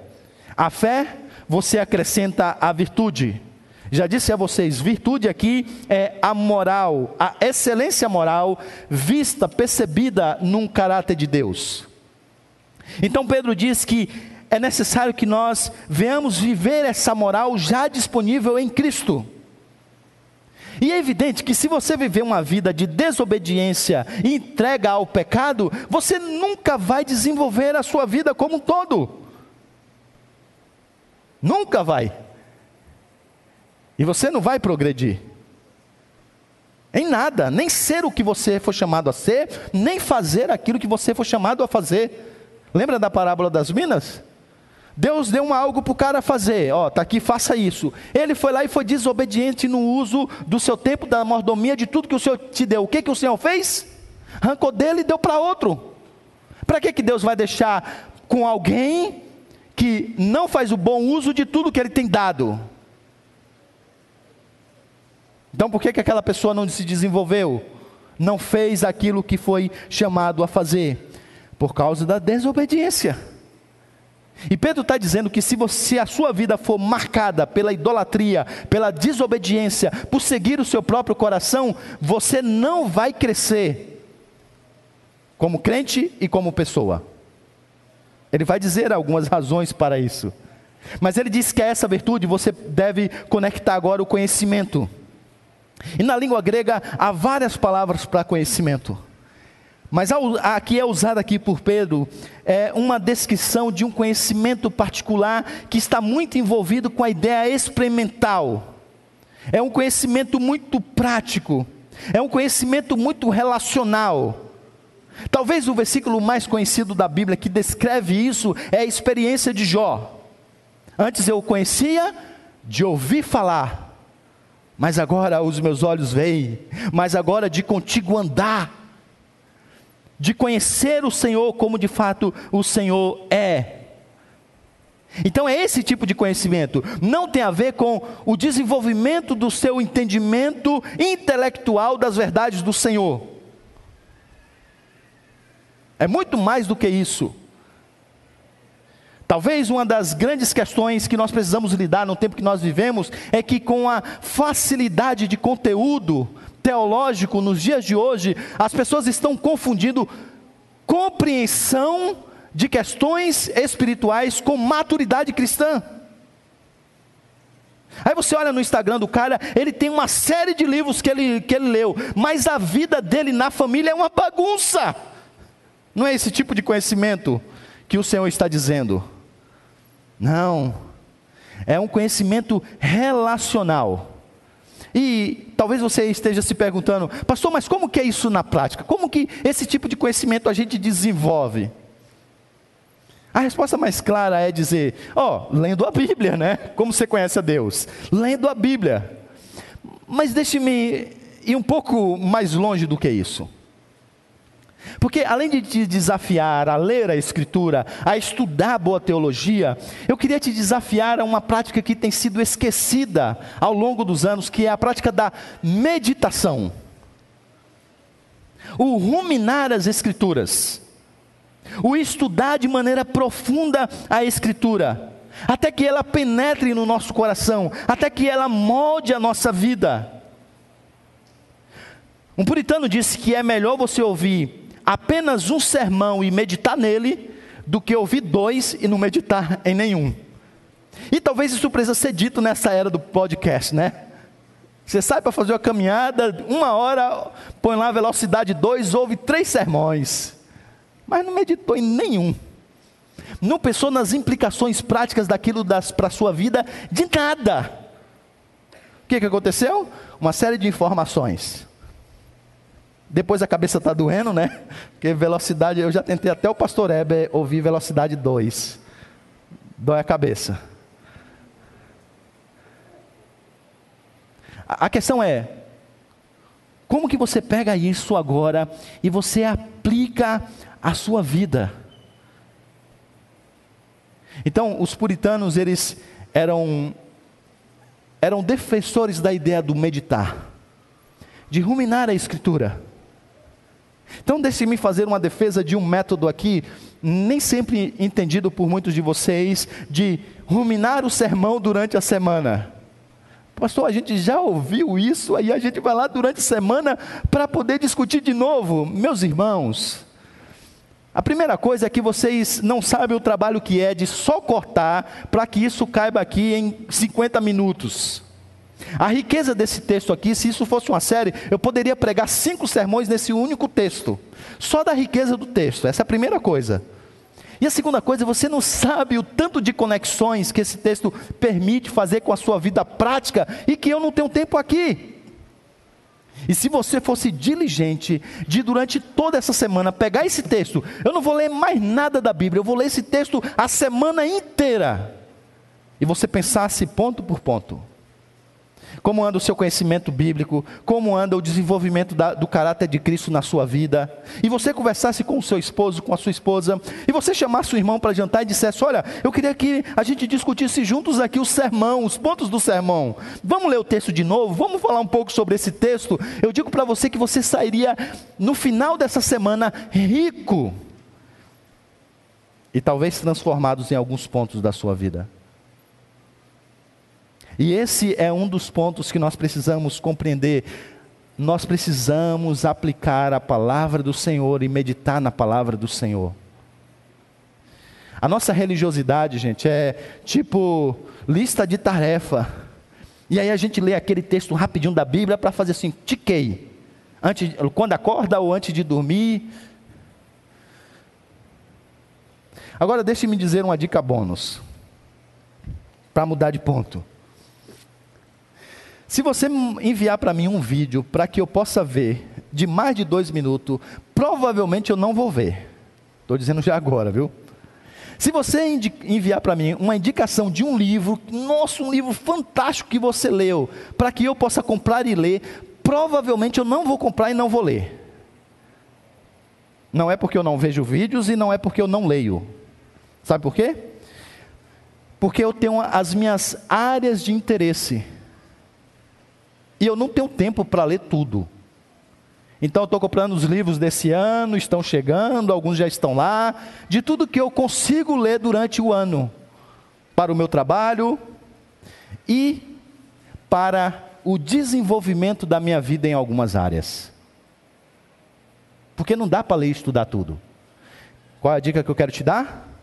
A dica que eu quero te dar é que você faça o mesmo na sua vida espiritual, na sua vida como um todo, a, a começar pelas suas fraquezas e as suas lutas. Você já detectou, pela convivência com os irmãos, que você tem problema com ira? Pois bem, mas leia a Bíblia sobre isso, converse com o irmão sobre isso, leia livros sobre isso, assista mensagens sobre isso, assista as palestras sobre isso. Concentre nisso. Medite durante todo esse ano sobre esse aspecto. Você está tendo problema na área sexual, com pornografia? Então faça isso. Estude sobre o tema, veja como você pode se livrar desse pecado. Ouça coisas sobre isso. Você está tendo problema com dinheiro? Está em dívidas? É má mordomo daquilo que Deus te deu? Então, a Escritura fala muito de dinheiro. Então, leia os textos que falam sobre isso. Compre livros que te ensinem a lidar com isso. E pegue e medite nisso, e converse com, com irmãos, e chama o pastor para tomar um café, fazer uma visita e conversar sobre o tema, e chama o presbítero para fazer o mesmo, e chama o irmão próximo para discutir aquele tema. Faça isso. Aplique o Evangelho na sua vida. Traga o Evangelho para a conversa na sua vida. O nosso problema, gente, está na meditação, no ruminar esses conhecimentos. Olha, eu digo para você, sinceramente, se a gente parasse de pregar e pegasse tudo que já aconteceu nessa igreja, nós vamos ficar só ruminando. Vamos pregar todas as séries do passado e vamos só ruminar essas séries. Já teria trabalho aí para os próximos 10 anos. 10 anos para a gente meditar em muita coisa. Uma das maiores tristezas, é, no bom sentido, né, da gente ver tudo isso, é que é tanta coisa lá, que a gente diz, puxa, mas isso aqui, como a igreja está precisando de novo, mas a gente já passou por essa fase. Falta-nos não é quantidade de informação. Falta-nos é ruminar e aplicar essa verdade no coração. E é esse tipo de conhecimento que ele aqui diz que nós devemos ter. A esse conhecimento você tem que aclopar domínio próprio. E domínio próprio tem a ver aqui com resistir às tentações, segurar a onda, porque viver uma vida de piedade exige que você torne a sua carne seva e não o contrário. Exige que você resista às tentações, controle as suas paixões. Nenhum homem é virtuoso cheio de vícios. Nenhum homem, nenhum homem. Quer você entenda a, a filosofia na, na, vertente cristã, pegue a filosofia na vertente não cristã, nenhum autor vai defender que um homem é virtuoso, cheio de vícios. Por isso que até mesmo fora da teologia, o domínio próprio para vencer os vícios é algo importante. E aí Pedro sabe que é o autocontrole que mina a autodestruição que o pecado produz. Se você não tiver domínio próprio, e isso é um fruto do espírito, o pecado vai arrasar com a sua vida. E você vai ser o quê? Você vai ser infrutífero. É isso que Pedro está dizendo. E aí, basta assistir cinco minutos de telejornal para você ver o quanto nesse momento de crise as pessoas estão sem autocontrole. Os consultórios psiquiátricos estão lotados por causa da violência doméstica, do abuso infantil. Você olha assim algumas brigas num trânsito e diz: Rapaz, como é que o cara fez isso? Por quê? Porque o outro buzinou. Buzinou alto. O cara saiu do carro, é, quase arrebentou tudo, destruiu vários carros e motos pela frente, porque o outro deu uma buzinada forte ou fez um gesto para ele. A falta de domínio próprio destrói o nosso desenvolvimento enquanto pessoa. Mas a esse domínio próprio você tem que também aclopar perseverança. E se o autocontrole tem a ver com os prazeres físicos, a perseverança tem a ver com a dor. Sabe por quê? Deixe lhe dizer, o caminho que eu estou apresentando para você não é fácil. Viver uma vida de piedade é saber que vai enfrentar sofrimento. Saber que vai enfrentar sofrimento. E você precisa perseverar naquilo que é certo. O caráter piedoso trará uma série de sofrimentos em várias esferas da vida. E você precisa ter a clareza de onde você quer chegar e perseverar nesse caminho. Então, perseverança tem a ver com essa capacidade de você continuar a remar quando as ondas se avolumam e os ventos são contrários. Sabendo onde quer que você quer chegar. Cristo Jesus. E aí então, você coloca isso tudo a piedade. Piedade, já disse, tem a ver com esse temor de Deus em todas as áreas da vida. E é interessante você entender por que, que Pedro coloca piedade aqui nessa lista, porque a, a piedade, a, que é a vida debaixo do temor do Senhor, é o contrário da tolice. Então, se você não é piedoso, você terá ações tolas.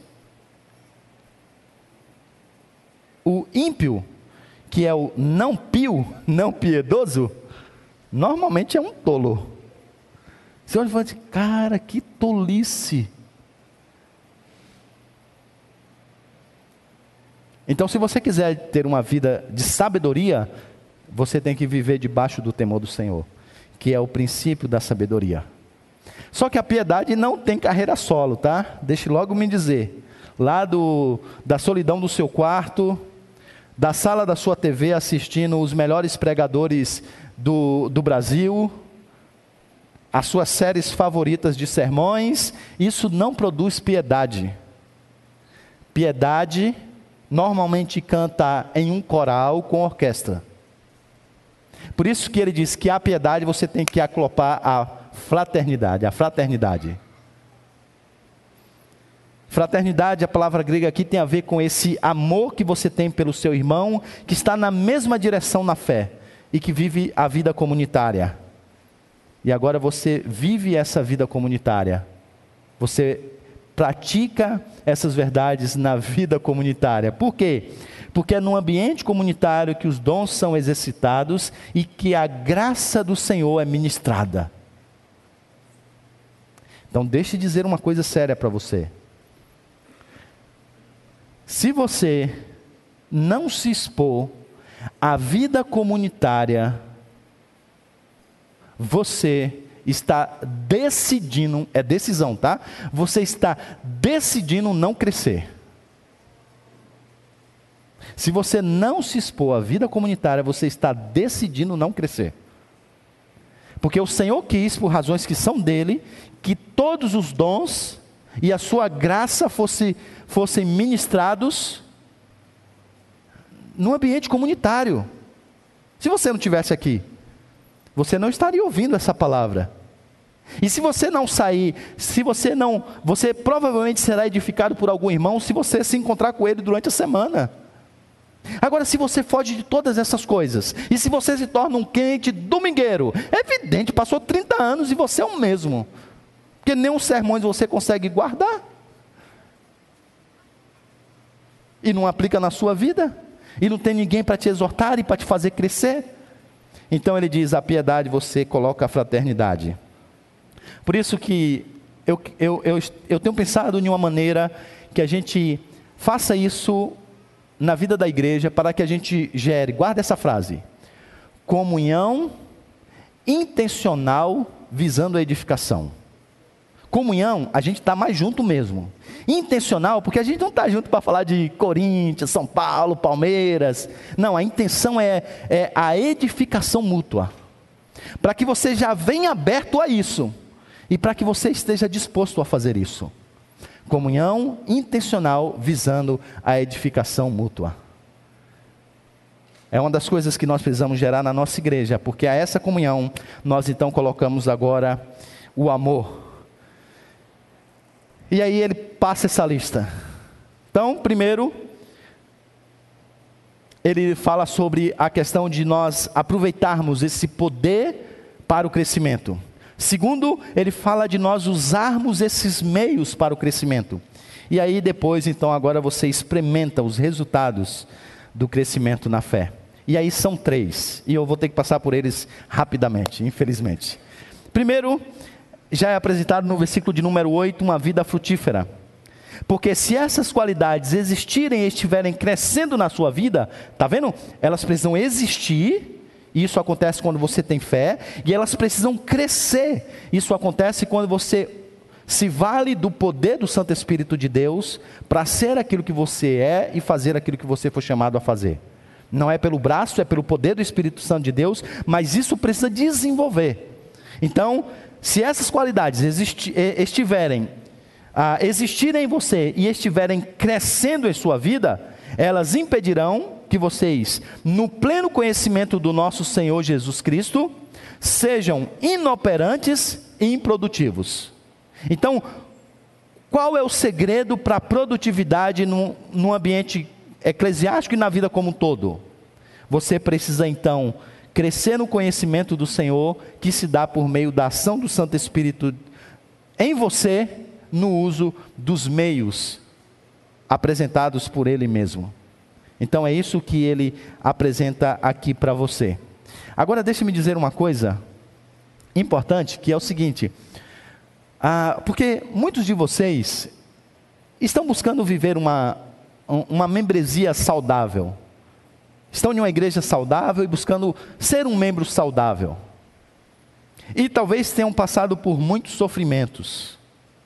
E gerando aquela coisa, né? Puxa, parece que eu estou fazendo tudo só certinho, mas. Então, sabe, sabe uma coisa que é importante saber? É que até mesmo as boas árvores precisam ser podadas. Até mesmo homens tementes a Deus, fiéis ao Senhor, passaram por grandes sofrimentos. E qual era o propósito? Para que eles pudessem produzir ainda mais fruto. Isso aconteceu com Paulo, isso aconteceu com o nosso Salvador, isso aconteceu com Jó. E Pedro, em outro lugar, diz: Nisso vocês exultam, ainda que agora, por um pouco tempo, devam ser entristecidos por todo tipo de provação. Assim acontece para que fique comprovado que a fé que vocês têm, muito mais valiosa do que o ouro que perece, mesmo refinado pelo fogo, é genuína e resultará em louvor, glória e honra quando Jesus Cristo for revelado. Primeiro benefício é essa vida frutífera que você terá. Às vezes o Senhor vai ter que podar para que isso continue acontecendo. A segunda, uma percepção clara da vida, veja o versículo de número 9. Todavia, se alguém não as tem, isto é, essas qualidades, está cego, só vê o que está perto, esquecendo-se da purificação dos seus pecados. Então ele diz que quanto mais você cresce no conhecimento de Deus, mais você tem o um entendimento da vida como um todo. E a cegueira espiritual é uma descrição na Escritura para as pessoas que estão com as suas mentes obscurecidas, que ainda estão debaixo dos efeitos noéticos do pecado. E ele diz: se vocês desenvolverem isso, vocês vão, vão perceber a vida como um todo de maneira muito mais clara. Olha essa citação, estou chegando ao final já, do Charles Spurgeon. Ele diz assim: Aquele que frequentemente pensa em Deus terá uma mente mais ampla do que o homem que simplesmente se arrasta ao redor desse, desse estreito globo terrestre. Nada aumentará tanto o intelecto, nada aumentará tanto a alma interior do homem como a investigação devota, séria e contínua do grande assunto da divindade.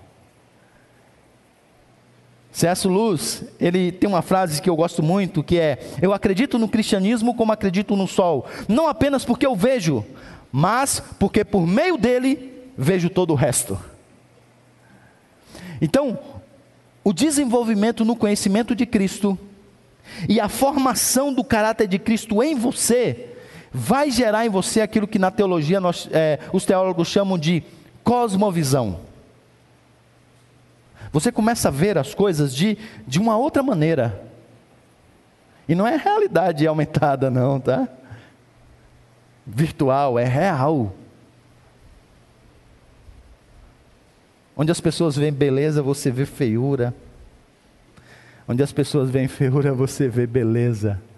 Porque tudo está de cabeça para baixo. Mas é como se o Senhor abrisse os seus olhos para ver como o mundo de fato é. E como isso acontece? Por meio do desenvolvimento, do conhecimento de Cristo e da formação do seu caráter, apossando-se das suas virtudes em sua vida. Finalmente, segurança inabalável. E aí o texto termina dizendo, no versículo de número 10 e 11: Portanto, irmãos, empenhe-se ainda mais para consolidar o chamado e a eleição de vocês, pois se agirem dessa forma, jamais tropeçarão, e assim vocês estarão ricamente providos quando entrarem no reino eterno de nosso Senhor e Salvador Jesus Cristo.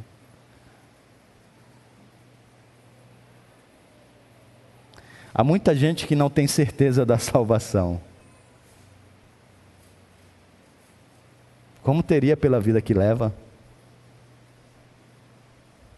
O que ele está dizendo é que quando você tem esse desenvolvimento, as evidências estão claras. E você pode ter segurança de que você faz parte do Senhor. Olha, irmãos, eu teria muita coisa ainda para dizer, mas eu vou parar por aqui. E eu queria então te convidar para que você ficasse de pé.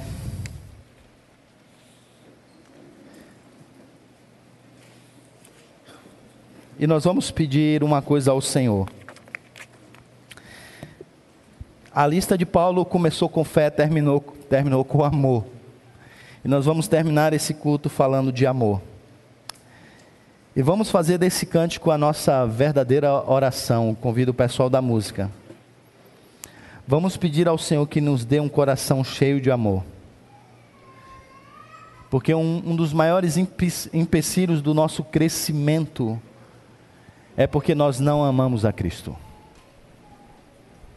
Nós amamos mais a nós mesmos, nós amamos mais as coisas criadas, por isso nos iludimos tanto com tanto falso, tantos falsos deuses, você não tem tempo para o Senhor porque você não ama a Cristo como deveria. Você não é devoto porque você não o ama como você deveria. No final das contas, tudo passa pelo amor. Então vamos cantar isso e vamos fazer desse cântico a nossa oração. E que Deus nos dê um coração cheio de amor, cheio de adoração pelo nosso Senhor. Vamos cantar. Abra sua Bíblia, meu irmão, em 2 Pedro, capítulo de número 3. Nós estamos estudando uma série intitulada Membros de uma Igreja Saudável. E já vimos nessa série sobre. Já falamos sobre membro comprometido, já falamos um pouco sobre membro convertido já falamos um pouco sobre o membro que busca Deus e nessa manhã vamos falar então sobre o membro que cresce na fé. Esse é um assunto muito oportuno e eu espero que realmente ele fale ao seu coração e à sua vida e talvez você até se identifique com a exortação que Pedro trará a todos nós. Talvez você se enquadre entre essa categoria de membros que precisam crescer na fé. Ouça a palavra do Senhor com toda reverência e com atenção. 2 Pedro capítulo 1, versículo 3 a 11. Seu divino poder nos deu tudo o que necessitamos para a vida e para a piedade por meio do pleno conhecimento daquele que nos chamou para a sua própria glória e virtude. Dessa maneira, ele nos deu as suas grandiosas e preciosas promessas, para que por, por elas vocês se tornassem participantes da natureza divina e fugissem da corrupção que há no mundo, causada pela cobiça. Por isso mesmo, empenhe-se para acrescentar à sua fé a virtude, à virtude, o conhecimento, ao conhecimento, o domínio próprio, ao domínio próprio, a perseverança, à perseverança, a piedade, à piedade, a fraternidade, e à fraternidade, o amor. Porque se essas qualidades existirem e estiverem crescendo em sua vida, elas impedirão de você, no pleno conhecimento de nosso Senhor Jesus Cristo, sejam inoperantes e improdutivos. Todavia, se alguém não as tem, está cego. Só vê o que está perto, esquecendo-se da purificação dos seus antigos pecados. Portanto, irmãos, empenhe-se ainda mais para consolidar o chamado e a eleição de vocês, pois, se agirem dessa forma, jamais tropeçarão. E assim, vocês entrarão, estarão ricamente providos quando entrarem no reino eterno de nosso Senhor e Salvador Jesus Cristo. Amém.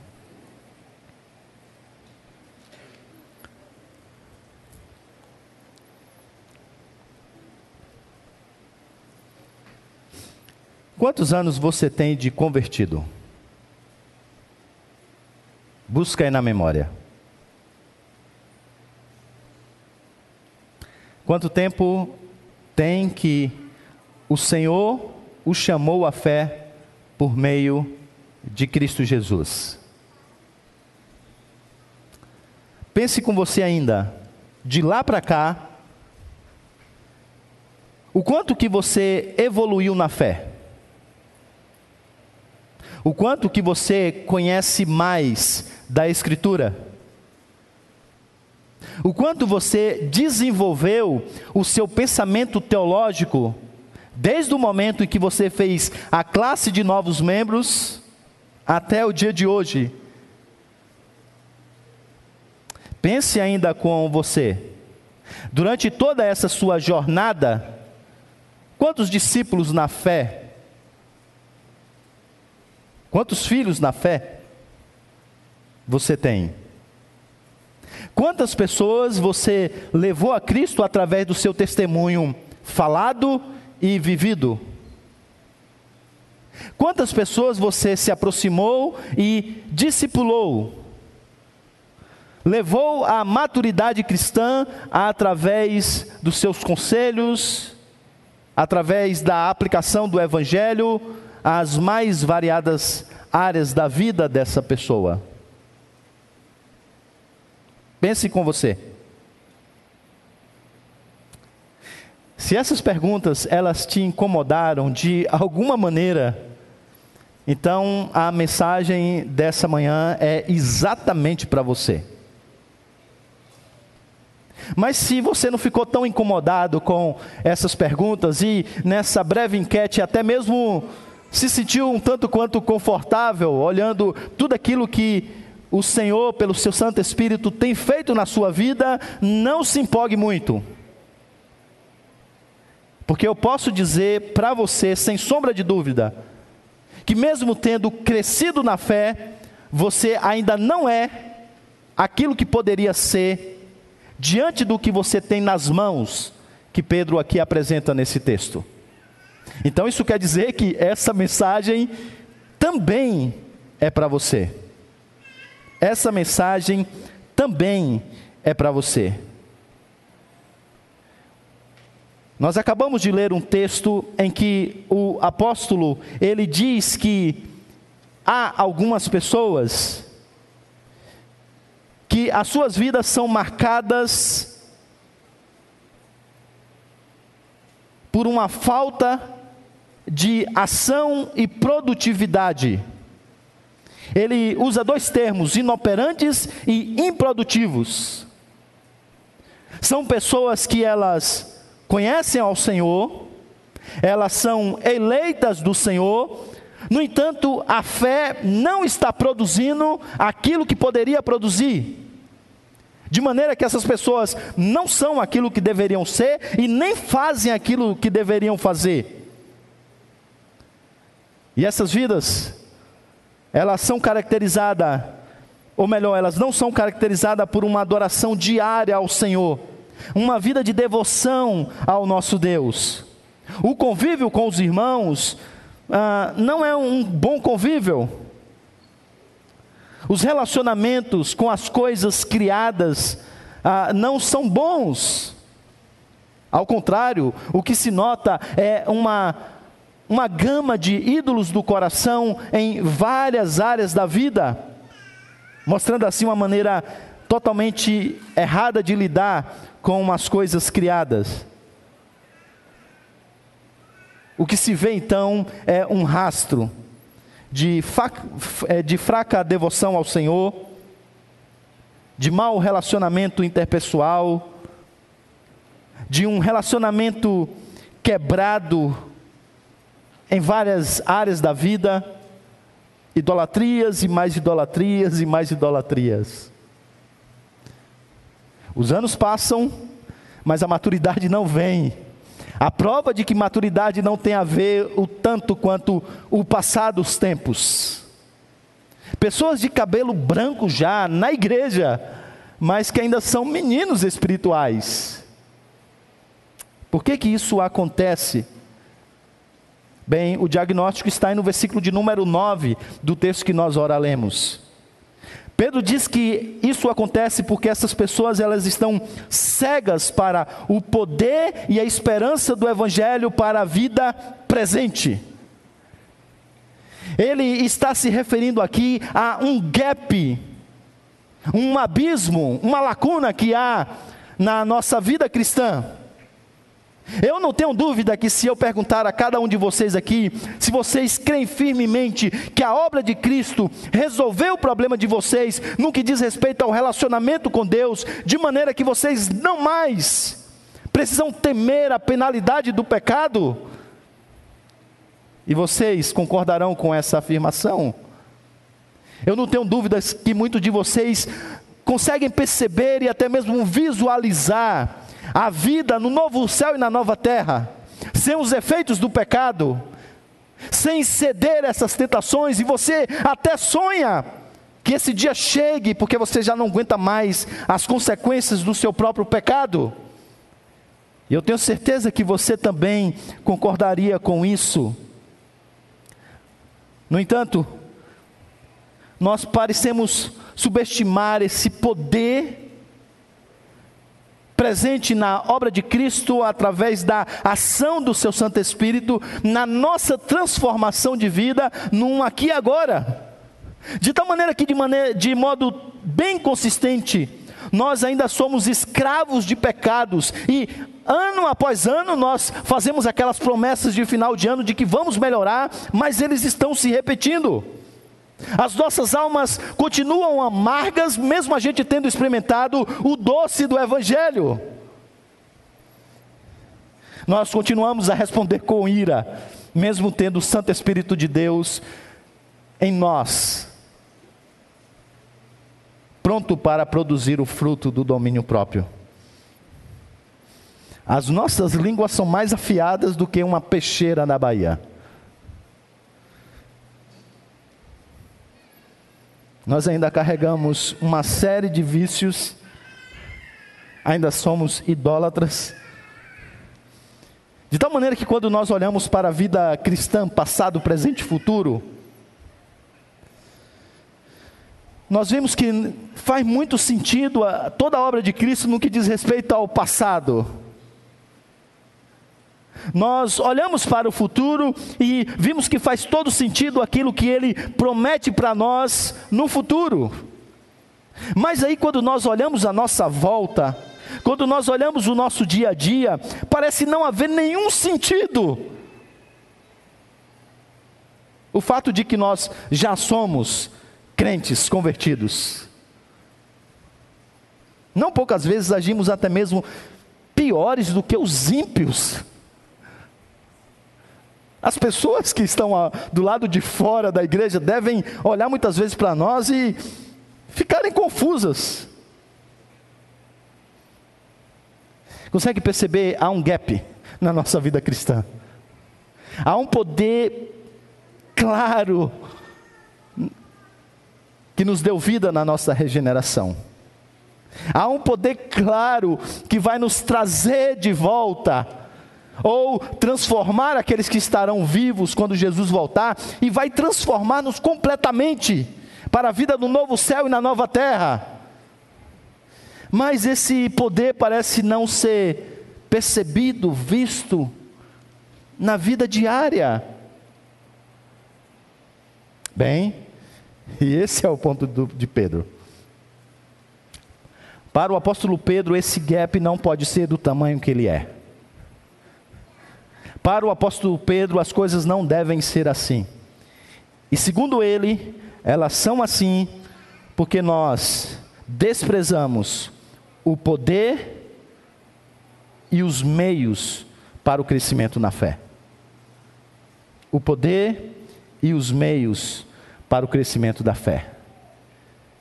E nessa mensagem eu queria falar então sobre três coisas: sobre esse poder, sobre esses meios e sobre os resultados de crescermos na nossa fé. Primeiro ponto então é esse: aproveite o poder de Deus para o crescimento na fé. E você encontra isso aí nos versos 3 e 4.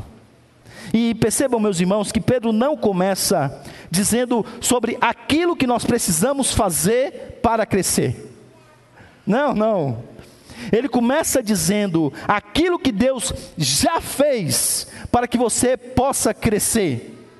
E aqui está aquilo que você precisa entender quando o assunto é crescer. Você não cresce desejando crescer simplesmente. Você não cresce tentando crescer. Não, não. Você cresce pelo poder gracioso do Santo Espírito de Deus, que atua em você e que já está disponível por meio da obra de Cristo. Se você tentar crescer por conta própria, deixe-me dizer logo no início da largada, você não vai muito longe. E a razão é muito simples: o pecado deixou você fraco, incapaz de fazer aquilo que você deve, deve fazer e de ser aquilo que você deve ser, de tal maneira que você não consegue. Por isso que eu não entendo como a teologia do coach trouxe para dentro da igreja a autoajuda. Eles não conseguiram perceber que você é o problema, não a solução de que você não consegue produzir os elementos necessários para o crescimento espiritual. Por isso que Pedro começa dizendo sobre esse poder do Santo Espírito de Deus que produz esse crescimento, sem o qual você é incapaz de se mover em direção àquilo que você deve ser. Você não consegue nem sequer dar os primeiros passos. Por isso que Pedro começa dizendo sobre esse poder que para nós é ilimitado, que para nós é extraordinário. A palavra poder aqui é a referência àquele poder que trouxe Cristo para ser um de nós. O mesmo poder que o conduziu em todo o seu ministério. O mesmo poder que o fez fazer vários milagres o mesmo poder que o ressuscitou dentre os mortos, o mesmo poder que um dia irá transformar esse cosmos. Não é a cidade de Limeira, não é o país Brasil, não é o mundo que nós vivemos, mas que vai ordenar todo o universo criado. Toda a criação será ordenada por esse novo poder, por esse profundo poder e agora aqui está Pedro dizendo que esse poder já está disponível a você, para que você seja aquilo que você foi chamado a ser, e fazer aquilo que você foi chamado a fazer. É o mesmo poder, irmãos. Então, se você não é o que você deveria ser, o problema não é o poder. E qual é? Segundo Pedro, é porque você não faz uso desse poder. E a prova clara disso é que a nossa santificação normalmente ela é marcada pelo esforço próprio. A gente quer levar no braço a vida. A gente quer fazer pelas nossas próprias forças. A prova disso é que, ao invés de nos dedicarmos à leitura da palavra, à oração, às questões espirituais, nós buscamos outros meios de mudar o nosso comportamento, outras técnicas de gerar um comportamento e novos hábitos. Mas consegue entender que isso não dá certo? Porque você não é a solução, você é o problema. E o seu problema é do tamanho de Deus, então tem que ser uma coisa do tamanho de Deus, um poder extraordinário, para que a mudança possa acontecer na sua vida. Não acontecerá por você mesmo. Pode jogar a toalha agora, se você quiser. Pode fazer isso se você quiser, porque não acontecerá. Não acontecerá. E para que você assim não fique na dúvida se de repente há alguma coisa que talvez escape a esse poder, alguma coisa que a gente precise de fato complementar, usar. Pedro é claro, seu divino poder nos deu tudo o que precisamos para a vida e para a piedade. Então observe a, su a sua ênfase. Pedro não disse que Deus nos deu 70%. Olha, eu te salvei, viu? Te livrei do pecado, viu? Você era escravo, mas você é livre, viu? Não vai me atrapalhar agora, viu? Segue, agora é com você. Não. Não. Tudo que você precisa está disponível no Santo Espírito de Deus. Esse poder faz parte do combo da salvação. E agora Pedro diz que ele está disponível, sem limites, para você. Se você tem celular com a bateria viciada, você sabe o que, que é toda hora ter que pôr carga. E a grande preocupação do mundo é o que, que nós vamos fazer com as energias, né? Porque cada vez mais a gente usa aparelhos eletrônicos. Onde é que nós vamos arrumar tanta energia?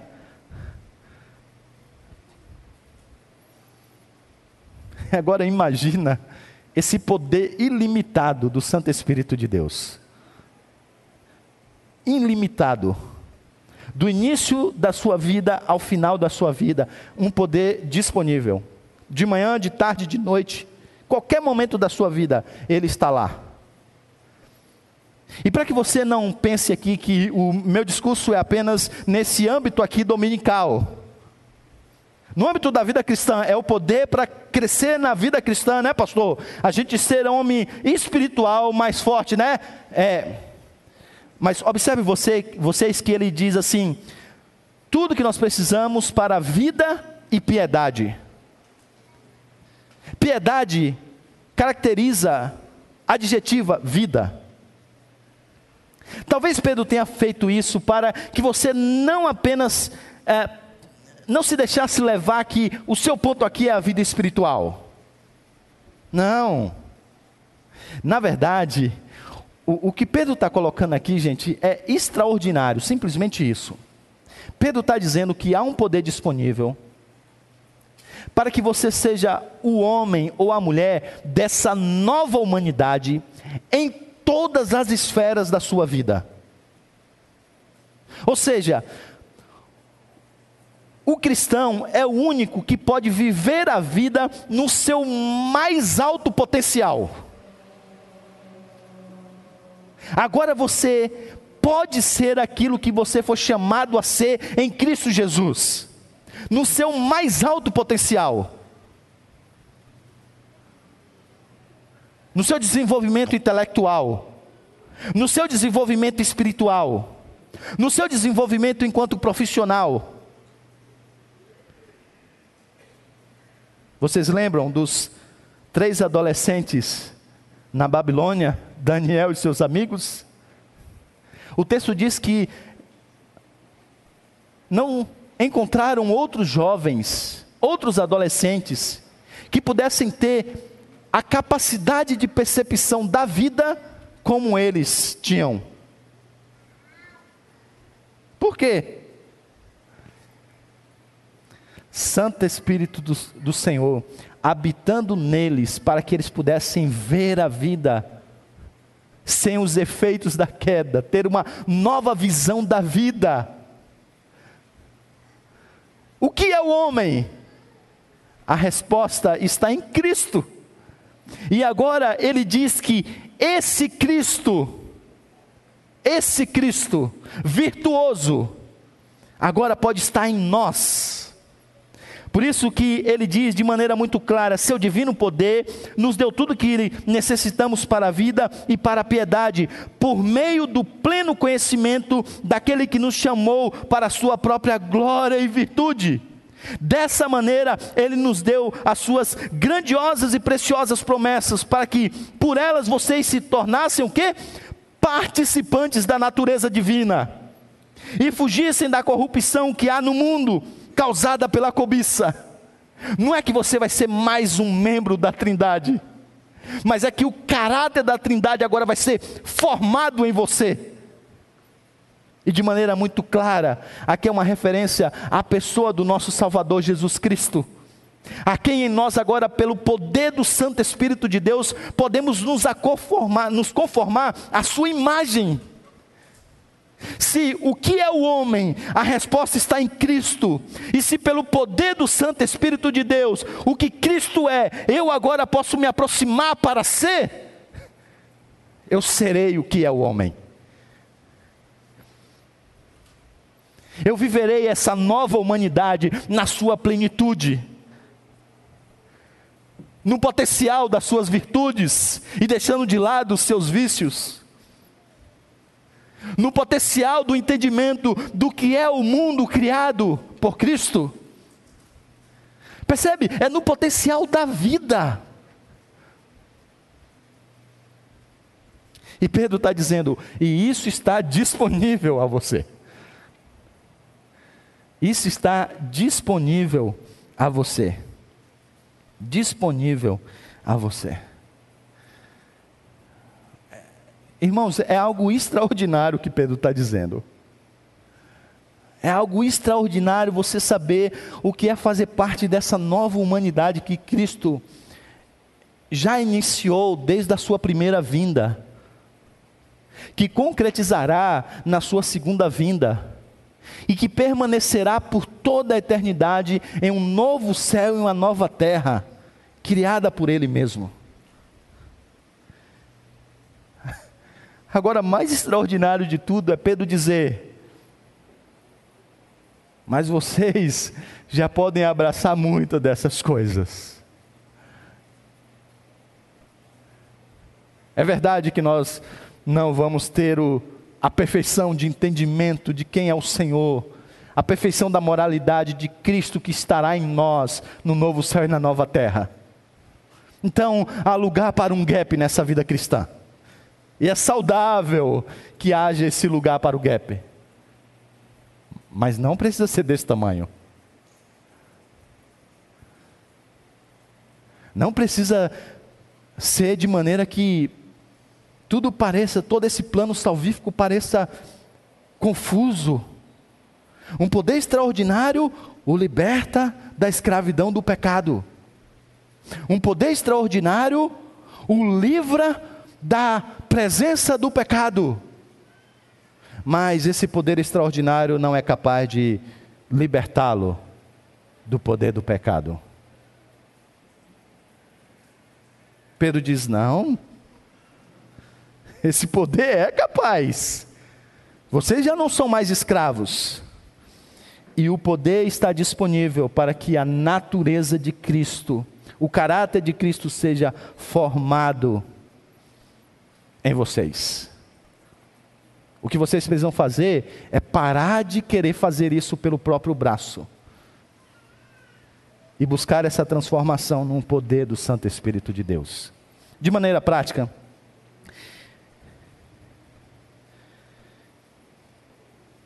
O que ele está dizendo é que você que é membro professo, que está longe de ser o que Cristo é, pelo poder do Santo Espírito de Deus, você pode ser aquilo que você foi chamado a ser e fazer aquilo que você foi chamado a fazer. O que ele está dizendo é que você, meu irmão na fé, que tem estragado os seus relacionamentos aqui na comunidade da fé, pelo poder de Deus, você pode ser aquilo que você foi chamado a ser e fazer aquilo que você foi chamado a fazer. Isso quer dizer que você, marido e esposa, que por conta própria tem destruído, acabado com o relacionamento de vocês. Isso quer dizer que, pelo poder do Santo Espírito de Deus, vocês podem ser aquilo que vocês foram chamados a ser e fazer aquilo que vocês foram chamados a fazer. Pais e filhos, vocês que têm destruído o relacionamento de vocês ao longo desse tempo. Isso quer dizer que, pelo poder do Santo Espírito de Deus, em Cristo, você pode ser o que você foi chamado a ser e fazer o que você foi chamado a fazer. Pedro diz: esse poder ele está disponível a você. Agora eu não quero que você se confunda. E eu não quero que você busque esse crescimento por razões egoístas. Porque essas coisas que eu acabei de dizer são boas, mas elas não são um fim em si mesmo. Porque, segundo Pedro, o alvo maior aqui é muito mais do que um casamento melhor muito mais do que filhos ajustados, muito mais do que sucesso profissional, muito mais do que libertação desses pecados que te entristece, que traz esse sentimento de culpa. Muito mais do que isso.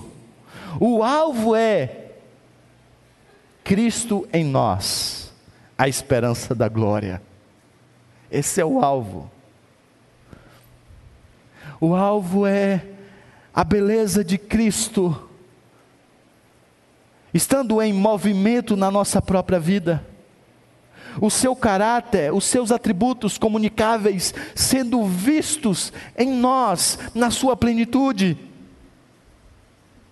As virtudes de Cristo sendo percebidas, sendo fortalecidas em nós. No final das contas, tem a ver com a beleza de Cristo. E aí a pergunta clara é essa, mas como que isso pode acontecer na prática, pastor? Como é que esse negócio aí desse poder do Espírito, a gente senta e fica esperando e ele vem? É uma energia, tem que ir em alguns lugares. Então Pedro diz como que isso acontece e agora ele apresenta os meios. Então, essa é a segunda coisa use os meios de Deus para o crescimento na fé. Em todas as divisões eu coloquei a palavra Deus, para você nunca esquecer que por trás de tudo está o Senhor, na pessoa do seu filho, através da ação do seu Santo Espírito. Que isso fique bem claro, principalmente daqui para frente. Os versos então 5 a 7 descrevem essa fé que cresce e que vai da crença à maturidade.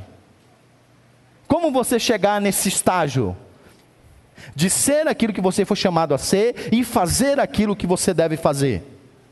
De não mais ser um escravo ou viver como escravo do pecado, não mais ser seduzido pelas coisas desse mundo, como ele disse, pela cobiça. Então ele coloca uma série de oito, oito elementos que parece uma espécie de escada e que, como se fosse peças de lego, você vai agora conectando uma à outra. E ele diz que essa jornada, ela passa pela fé, virtude, conhecimento, domínio próprio, perseverança, piedade, fraternidade e amor. E em toda essa descrição, soberania de Deus e responsabilidade humana, ela, elas andam de mãos dadas. Agora note, A lista começa com fé e termina com amor. Isso porque se você quiser trilhar essa jornada sem fé, você pode desistir.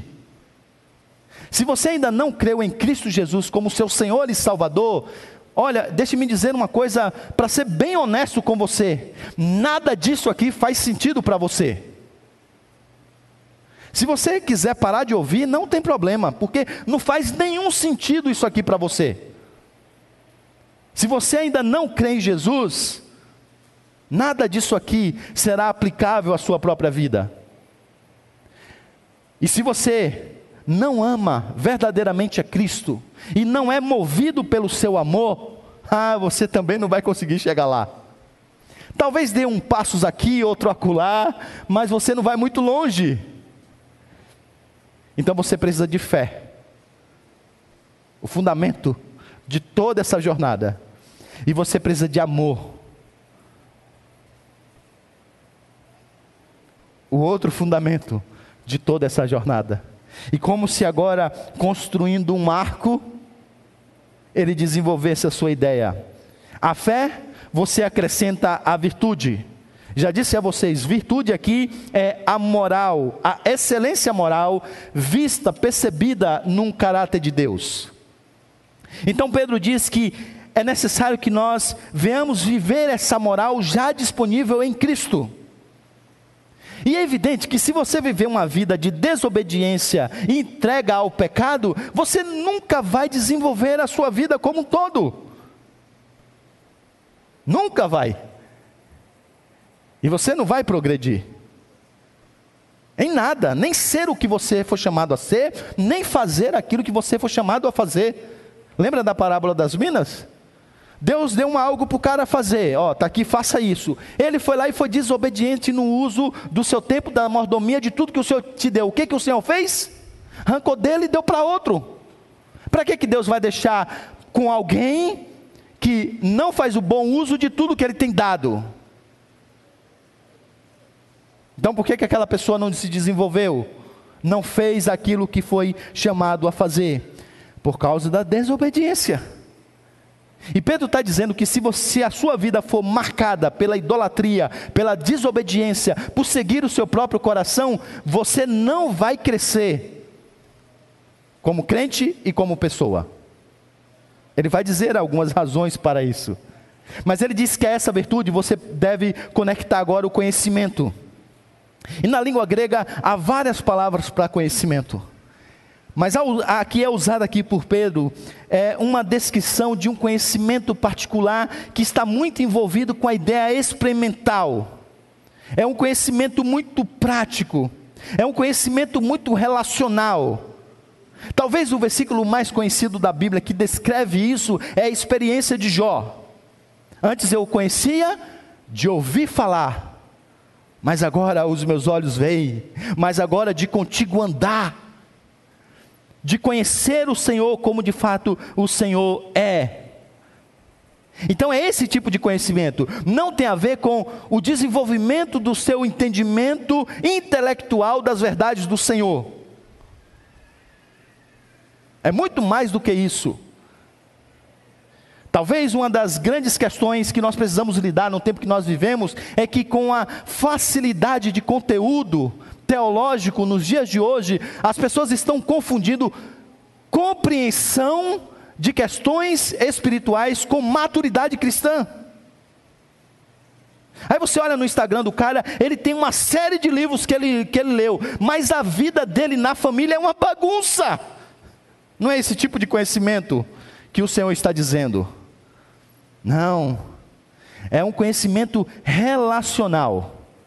E talvez você esteja se perguntando, pastor, mas como que é isso na prática? Como que esse tipo de conhecimento a gente desenvolve? A resposta mais clara é dizer, ó, oh, lendo a Bíblia, né? Como você conhece a Deus? Lendo a Bíblia. Mas deixe-me ir um pouco mais longe do que isso. Porque além de te desafiar a ler a Escritura, a estudar boa teologia, eu queria te desafiar a uma prática que tem sido esquecida ao longo dos anos, que é a prática da meditação. O ruminar as Escrituras. o estudar de maneira profunda a Escritura, até que ela penetre no nosso coração, até que ela molde a nossa vida. Um puritano disse que é melhor você ouvir apenas um sermão e meditar nele, do que ouvir dois e não meditar em nenhum. E talvez isso precisa ser dito nessa era do podcast, né?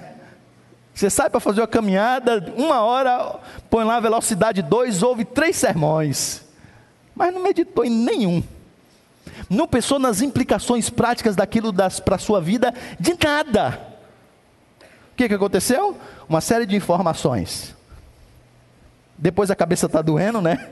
Porque velocidade, eu já tentei até o pastor Heber ouvir velocidade 2. Dói a cabeça. A questão é, como que você pega isso agora e você aplica a sua vida? Então, os puritanos, eles eram eram defensores da ideia do meditar, de ruminar a escritura. Então, deixe-me fazer uma defesa de um método aqui, nem sempre entendido por muitos de vocês, de ruminar o sermão durante a semana. Pastor, a gente já ouviu isso, aí a gente vai lá durante a semana para poder discutir de novo. Meus irmãos, a primeira coisa é que vocês não sabem o trabalho que é de só cortar para que isso caiba aqui em 50 minutos. A riqueza desse texto aqui, se isso fosse uma série, eu poderia pregar cinco sermões nesse único texto, só da riqueza do texto, essa é a primeira coisa. E a segunda coisa, você não sabe o tanto de conexões que esse texto permite fazer com a sua vida prática e que eu não tenho tempo aqui. E se você fosse diligente de durante toda essa semana pegar esse texto, eu não vou ler mais nada da Bíblia, eu vou ler esse texto a semana inteira. E você pensasse ponto por ponto como anda o seu conhecimento bíblico, como anda o desenvolvimento da, do caráter de Cristo na sua vida, e você conversasse com o seu esposo, com a sua esposa, e você chamasse o irmão para jantar e dissesse: Olha, eu queria que a gente discutisse juntos aqui o sermão, os pontos do sermão. Vamos ler o texto de novo, vamos falar um pouco sobre esse texto. Eu digo para você que você sairia no final dessa semana rico e talvez transformados em alguns pontos da sua vida. E esse é um dos pontos que nós precisamos compreender. Nós precisamos aplicar a palavra do Senhor e meditar na palavra do Senhor. A nossa religiosidade, gente, é tipo lista de tarefa. E aí a gente lê aquele texto rapidinho da Bíblia para fazer assim, tiquei. Antes, quando acorda ou antes de dormir. Agora deixe-me dizer uma dica bônus. Para mudar de ponto. Se você enviar para mim um vídeo para que eu possa ver de mais de dois minutos, provavelmente eu não vou ver. Estou dizendo já agora, viu? Se você enviar para mim uma indicação de um livro, nossa, um livro fantástico que você leu, para que eu possa comprar e ler, provavelmente eu não vou comprar e não vou ler.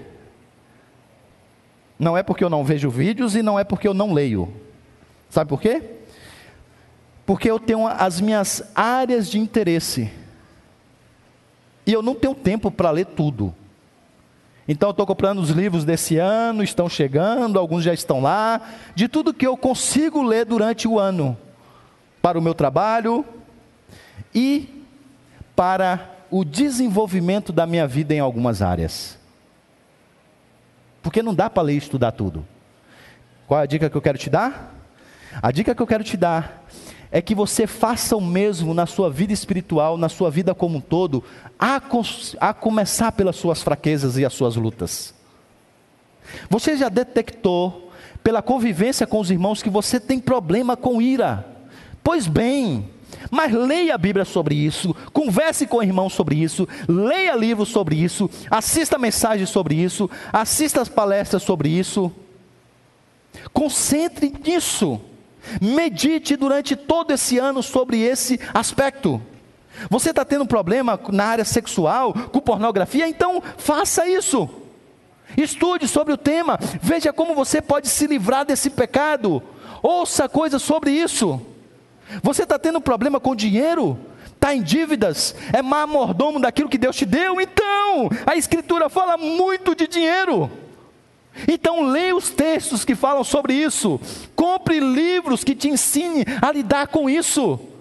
E pegue e medite nisso, e converse com, com irmãos, e chama o pastor para tomar um café, fazer uma visita e conversar sobre o tema, e chama o presbítero para fazer o mesmo, e chama o irmão próximo para discutir aquele tema. Faça isso.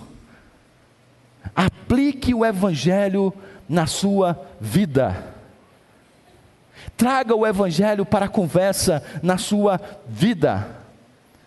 O nosso problema, gente, está na meditação, no ruminar esses conhecimentos. Olha, eu digo para você, sinceramente, se a gente parasse de pregar e pegasse tudo que já aconteceu nessa igreja, nós vamos ficar só ruminando. Vamos pregar todas as séries do passado e vamos só ruminar essas séries. Já teria trabalho aí para os próximos 10 anos. 10 anos para a gente meditar em muita coisa. Uma das maiores tristezas, é, no bom sentido, né, da gente ver tudo isso, é que, há tanta coisa lá, que a gente diz, puxa, mas isso aqui, como a igreja está precisando de novo, mas a gente já passou por essa fase. Falta-nos, não é quantidade de informação, falta-nos é ruminar e aplicar essa verdade no coração. E é esse tipo de conhecimento que ele aqui diz que nós devemos ter. A esse conhecimento você tem que aclopar domínio próprio. E domínio próprio tem a ver aqui com resistir às tentações, segurar a onda. Porque viver uma vida de piedade exige que você torne a sua carne serva e não o contrário exige que você resista às tentações, controle as suas paixões. Nenhum homem é virtuoso cheio de vícios. Nenhum homem, nenhum homem. Quer você entenda a, a filosofia na, na, vertente cristã, pegue a filosofia na vertente não cristã, nenhum autor vai defender que um homem é virtuoso cheio de vícios. Por isso que até mesmo fora da teologia, o domínio próprio para vencer os vícios é algo importante. E aí Pedro sabe que é o autocontrole que mina a autodestruição que o pecado produz. Se você não tiver domínio próprio, e isso é um fruto do espírito, o pecado vai arrasar com a sua vida. E você vai ser o quê? Você vai ser infrutífero. É isso que Pedro está dizendo. E aí, basta assistir cinco minutos de telejornal para você ver o quanto nesse momento de crise as pessoas estão sem autocontrole. Os consultórios psiquiátricos estão lotados por causa da violência doméstica, do abuso infantil. Você olha assim algumas brigas num trânsito e diz: rapaz, como é que o cara fez isso? Por quê? Porque o outro buzinou. Buzinou alto. O cara saiu do carro, é, quase arrebentou tudo, destruiu vários carros e motos pela frente, porque o outro deu uma buzinada forte ou fez um gesto para ele. A falta de domínio próprio destrói o nosso desenvolvimento enquanto pessoa. Mas a esse domínio próprio você tem que também aclopar perseverança.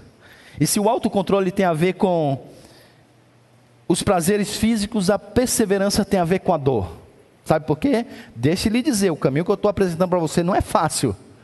Viver uma vida de piedade é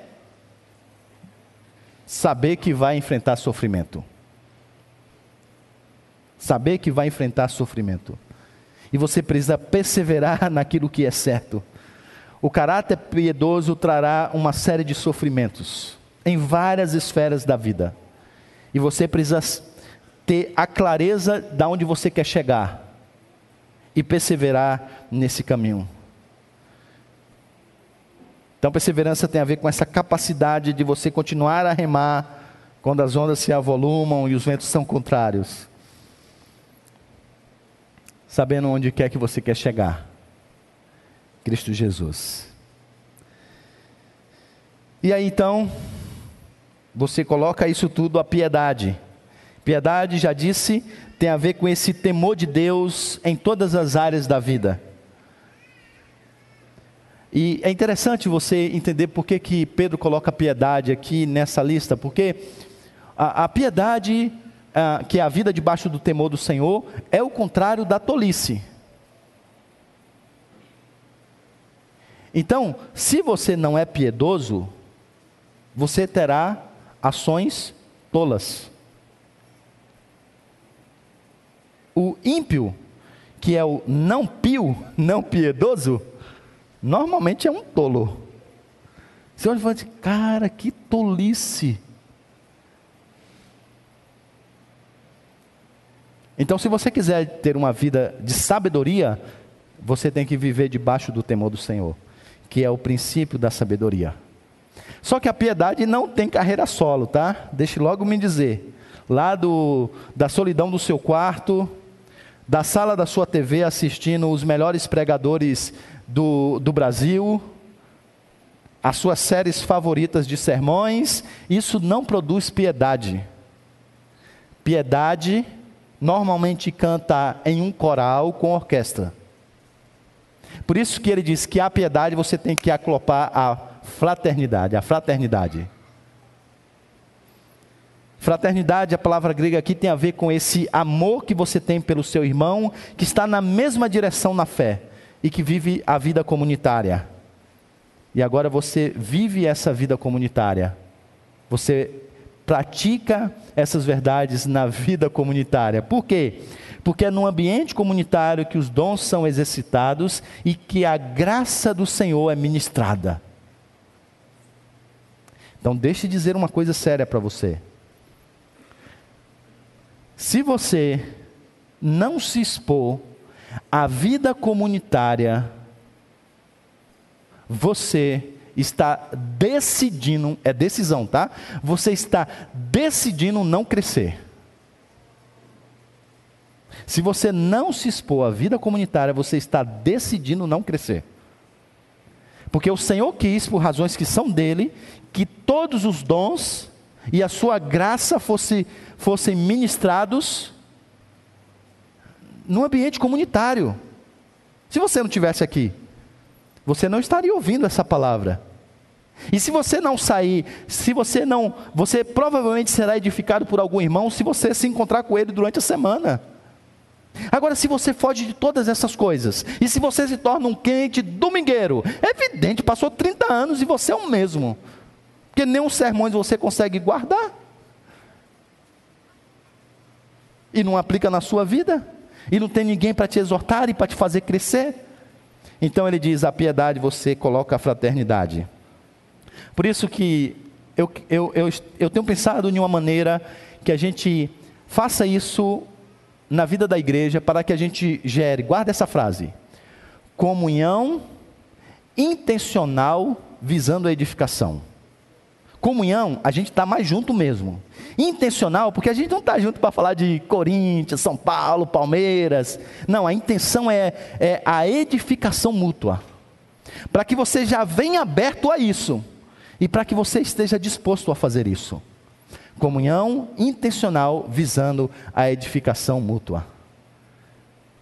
É uma das coisas que nós precisamos gerar na nossa igreja, porque a essa comunhão nós então colocamos agora o amor. E aí ele passa essa lista. Então, primeiro, ele fala sobre a questão de nós aproveitarmos esse poder para o crescimento. Segundo, ele fala de nós usarmos esses meios para o crescimento. E aí depois, então, agora você experimenta os resultados do crescimento na fé. E aí são três, e eu vou ter que passar por eles rapidamente, infelizmente. Primeiro, já é apresentado no versículo de número 8, uma vida frutífera.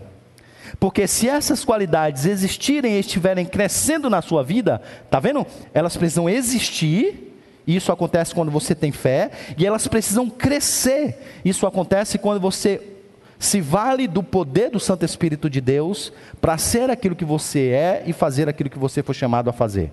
Não é pelo braço, é pelo poder do Espírito Santo de Deus, mas isso precisa desenvolver. Então, se essas qualidades estiverem ah, existirem em você e estiverem crescendo em sua vida, elas impedirão que vocês, no pleno conhecimento do nosso Senhor Jesus Cristo, sejam inoperantes e improdutivos. Então, qual é o segredo para a produtividade no, no ambiente eclesiástico e na vida como um todo? Você precisa então crescer no conhecimento do Senhor, que se dá por meio da ação do Santo Espírito em você, no uso dos meios apresentados por Ele mesmo. Então é isso que ele apresenta aqui para você. Agora deixe-me dizer uma coisa importante, que é o seguinte: ah, porque muitos de vocês estão buscando viver uma, uma membresia saudável. Estão em uma igreja saudável e buscando ser um membro saudável. E talvez tenham passado por muitos sofrimentos. E gerando aquela coisa, né? Puxa, parece que eu estou fazendo tudo só certinho, mas então, sabe, sabe uma coisa que é importante saber? É que até mesmo as boas árvores precisam ser podadas.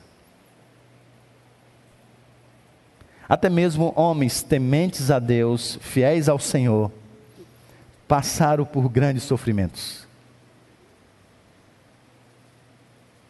E qual era o propósito? Para que eles pudessem produzir ainda mais fruto. Isso aconteceu com Paulo, isso aconteceu com o nosso Salvador, isso aconteceu com Jó. E Pedro, em outro lugar, diz: Nisso vocês exultam, ainda que agora, por um pouco tempo, devam ser entristecidos por todo tipo de provação. Assim acontece para que fique comprovado que a fé que vocês têm, muito mais valiosa do que o ouro que perece, mesmo refinado pelo fogo, é genuína e resultará em louvor, glória e honra quando Jesus Cristo for revelado. Primeiro benefício é essa vida frutífera que você terá. Às vezes o Senhor vai ter que podar para que isso continue acontecendo. A segunda, uma percepção clara da vida, veja o versículo de número 9. Todavia, se alguém não as tem, isto é, essas qualidades, está cego, só vê o que está perto, é, esquecendo-se da purificação dos seus pecados. Então ele diz que quanto mais você cresce no conhecimento de Deus, mais você tem o um entendimento da vida como um todo. E a cegueira espiritual é uma descrição na Escritura para as pessoas que estão com as suas mentes obscurecidas, que ainda estão debaixo dos efeitos noéticos do pecado. E ele diz: se vocês desenvolverem isso, vocês vão, vão perceber a vida como um todo de maneira muito mais clara. Olha essa citação, estou chegando ao final já, do Charles Spurgeon. Ele diz assim: Aquele que frequentemente pensa em Deus terá uma mente mais ampla do que o homem que simplesmente se arrasta ao redor desse, desse estreito globo terrestre. Nada aumentará tanto o intelecto, nada aumentará tanto a alma interior do homem como a investigação devota, séria e contínua do grande assunto da divindade. C.S. Luz, ele tem uma frase que eu gosto muito, que é: Eu acredito no cristianismo como acredito no sol, não apenas porque eu vejo, mas porque por meio dele vejo todo o resto. Então, o desenvolvimento no conhecimento de Cristo e a formação do caráter de Cristo em você vai gerar em você aquilo que na teologia nós, é, os teólogos chamam de cosmovisão. Você começa a ver as coisas de, de uma outra maneira. E não é realidade aumentada, não, tá? Virtual, é real. Onde as pessoas veem beleza, você vê feiura. Onde as pessoas veem feiura, você vê beleza. Porque tudo está de cabeça para baixo. Mas é como se o Senhor abrisse os seus olhos para ver como o mundo de fato é. E como isso acontece? Por meio do desenvolvimento do conhecimento de Cristo e da formação do seu caráter, apossando-se das suas virtudes em sua vida. Finalmente, segurança inabalável. E aí o texto termina dizendo, o versículo de número 10 e 11: Portanto, irmãos, empenhe-se ainda mais para consolidar o chamado e a eleição de vocês, pois se agirem dessa forma, jamais tropeçarão, e assim vocês estarão ricamente providos quando entrarem no reino eterno de nosso Senhor e Salvador Jesus Cristo.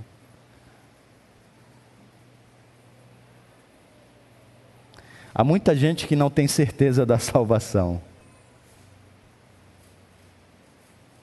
Como teria pela vida que leva? O que ele está dizendo é que quando você tem esse desenvolvimento, as evidências estão claras. E você pode ter segurança de que você faz parte do Senhor. Olha, irmãos, eu teria muita coisa ainda para dizer, mas eu vou parar por aqui. E eu queria então te convidar para que você ficasse de pé.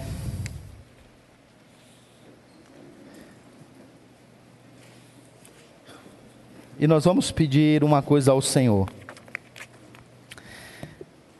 A lista de Paulo começou com fé, terminou, terminou com amor.